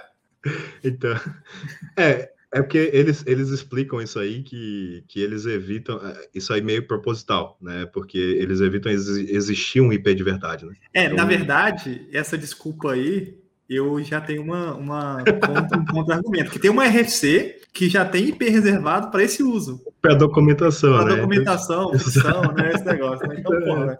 Mas enfim, é só é. um chato. Pois é.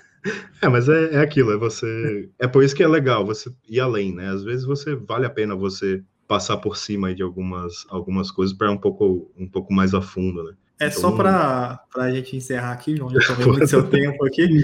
Cara, Pô, mas... é, teve um ponto interessante também desse final da história aí, que foi a parte do permite lá. É, você acha que se você não tivesse feito a faculdade lá, que seja uma graduação, graduação técnica, você não tinha conseguido? Cara, tinha bastante chance, porque eles levaram bastante. O, o, não é a empresa que leva em consideração isso, tá? É, é, bem, bem, é bem importante focar isso. Porque, tipo, em nenhum momento da minha, do meu processo seletivo, os caras falaram, pô, você tem essa graduação, você tem essa certificação. Não.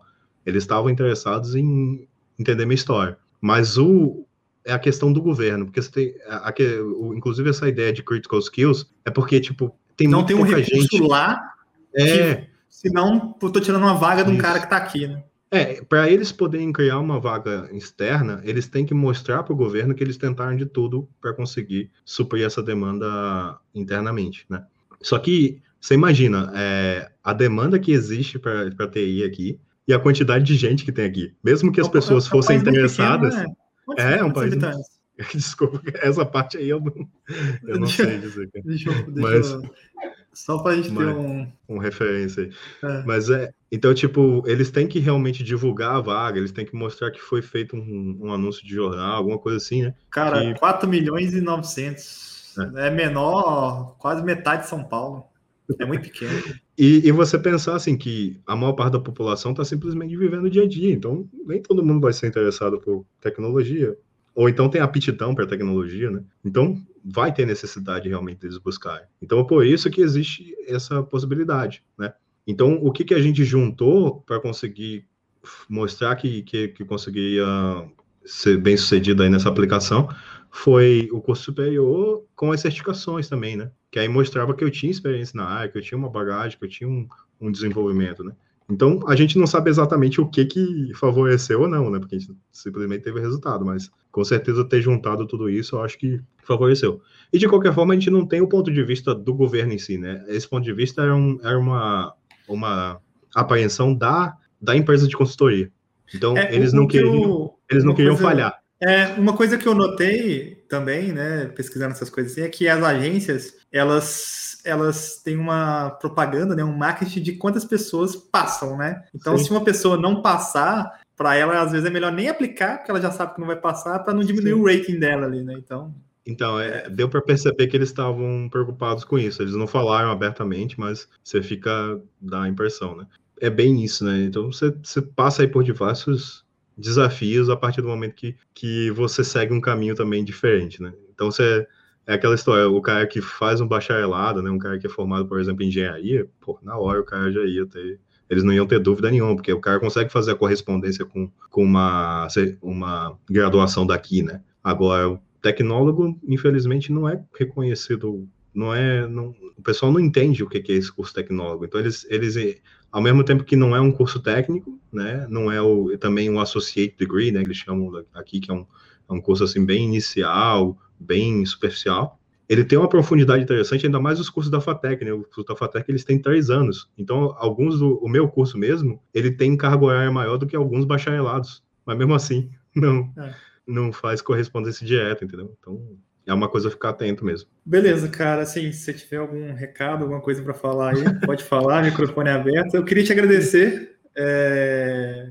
Ficou, foi muito legal, cara. Acho que vai ser válido para um monte de gente que me, me, me manda pergunta no. Ah, eu tenho. Os caras mandam assim, pô, eu tenho 27 anos. Será que eu ainda tô. Sim. Será que eu tô velho para Porra, mano, você tá de sacanagem, tem 27, caramba, você tá novo pra cacete. Pois é, então, é, é, eu acho que acho que isso é que é, é, um, é um ponto muito legal, assim, né, dessa conversa, talvez, é mostrar que não importa em que momento você decida seguir isso, se você seguir com seriedade e você realmente estiver empenhado para fazer, de repente você pode conseguir fazer uma coisa que você gosta e ao mesmo tempo que tem um destaque legal, né, que tem uma uma, uma possibilidade de você viver uma, uma coisa que é, que é um sonho para muitos, né? Então, eu acho bem legal isso aí. Mas, tipo, mensagem, realmente, a galera se, se dedicar bastante aí. Eu, eu agradeço muito você ter reconhecido isso e ter me chamado aqui, que você foi uma referência para mim, né? Como para a maior parte do pessoal que começou nessa mesma época que eu aí, né? É, então, tipo, claro que a gente, eu sempre tinha acesso ali, sempre via suas interações, estava sempre seguindo seu canal já há muito tempo. E, pô, vendo a, a, os entrevistados que você entrevistou aqui, eu ficava falando, nossa, olha a história desses caras, né? Cara, tipo, foi é, subindo degrau por degrau, né? E você é, é, tão distante da minha realidade, assim, né? Mas aí você, mas é uma esperança, né? Uma coisa assim que você fica, pô, eu quero, eu quero ter a mesma paixão que esse cara tem, né? Eu quero falar do meu trabalho como esse cara fala, né? Então, você quer ter essa experiência, né? De, de, de fazer o que você gosta. E, pô, aproveitar, porque hoje em dia os recursos são infinitos, né?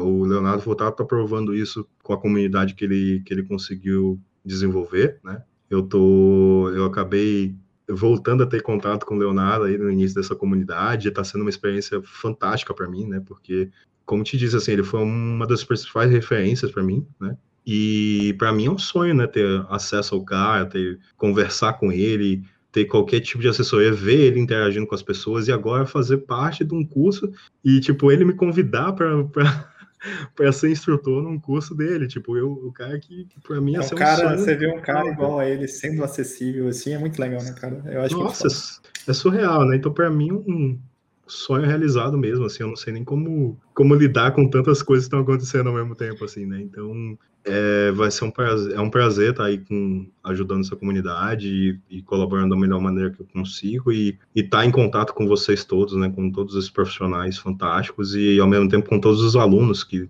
estão se dedicando tanto, as pessoas todas que têm colaborado todos os dias lá. Realmente é isso, né, buscar essa buscar essas oportunidades e não deixar passar, né, e, e se dedicar bastante nisso aí. É, e um recado final aqui para todo mundo também. Eu sei que é difícil pedir isso, mas, cara, tem um pouco de paciência também, né? A gente Sim. Né, quer tudo na hora, assim, mas às vezes né, a gente vai caminhando ali na carreira e. É, carreira de TI, tem gente que eu conheço que fala mal, mas eu acho que é muito foda a carreira de TI, cara, assim, de oportunidade. Às vezes você não vai ganhar aquilo que você acha que você mereça, ou não, a oportunidade não vai surgir ali na hora que você quer, mas, cara, assim, é, até o Flyner falou isso lá na live também, né? Cara, vai seguir na filinha ali que, cara, uma hora chega, sabe? Tipo.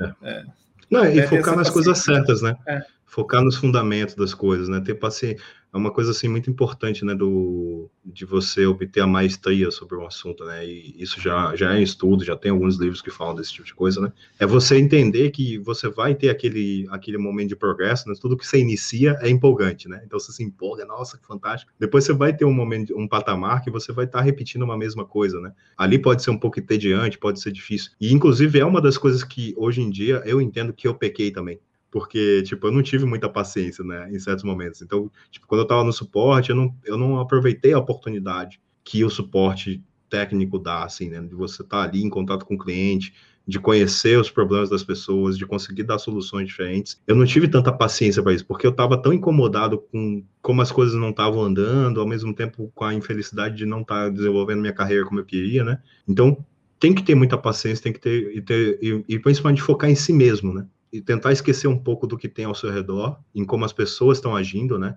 Que isso é uma das coisas que às vezes dão, te dão às vezes uma uma baixada de cabeça, você fica bem desanimado, que é você olhar as pessoas que estão ao seu redor e a falta de dedicação delas, né? Você vê assim, às vezes, pô, o cara até com uma oportunidade que eu queria ter e ele não sabe aproveitar. Então, tipo, esquece esse cara, né? Esquece essas coisas e, e foca no que você quer fazer, né? Porque você sendo forte, em qualquer grupo que você vá, você vai ter, fortalecer esses grupos também, né? Então, você se torna um exemplo, você se torna referência, porque você está focado em si, você está no seu, no seu autodesenvolvimento, né? Mas para isso tem que ter muita paciência, com certeza. Cara, obrigado mesmo. É por isso que essas conversas são foda, cara. Tipo, todo mundo conhecer aqui, acho que é muito legal e muito, muito, muito legal, cara. Obrigado mesmo pelo seu tempo.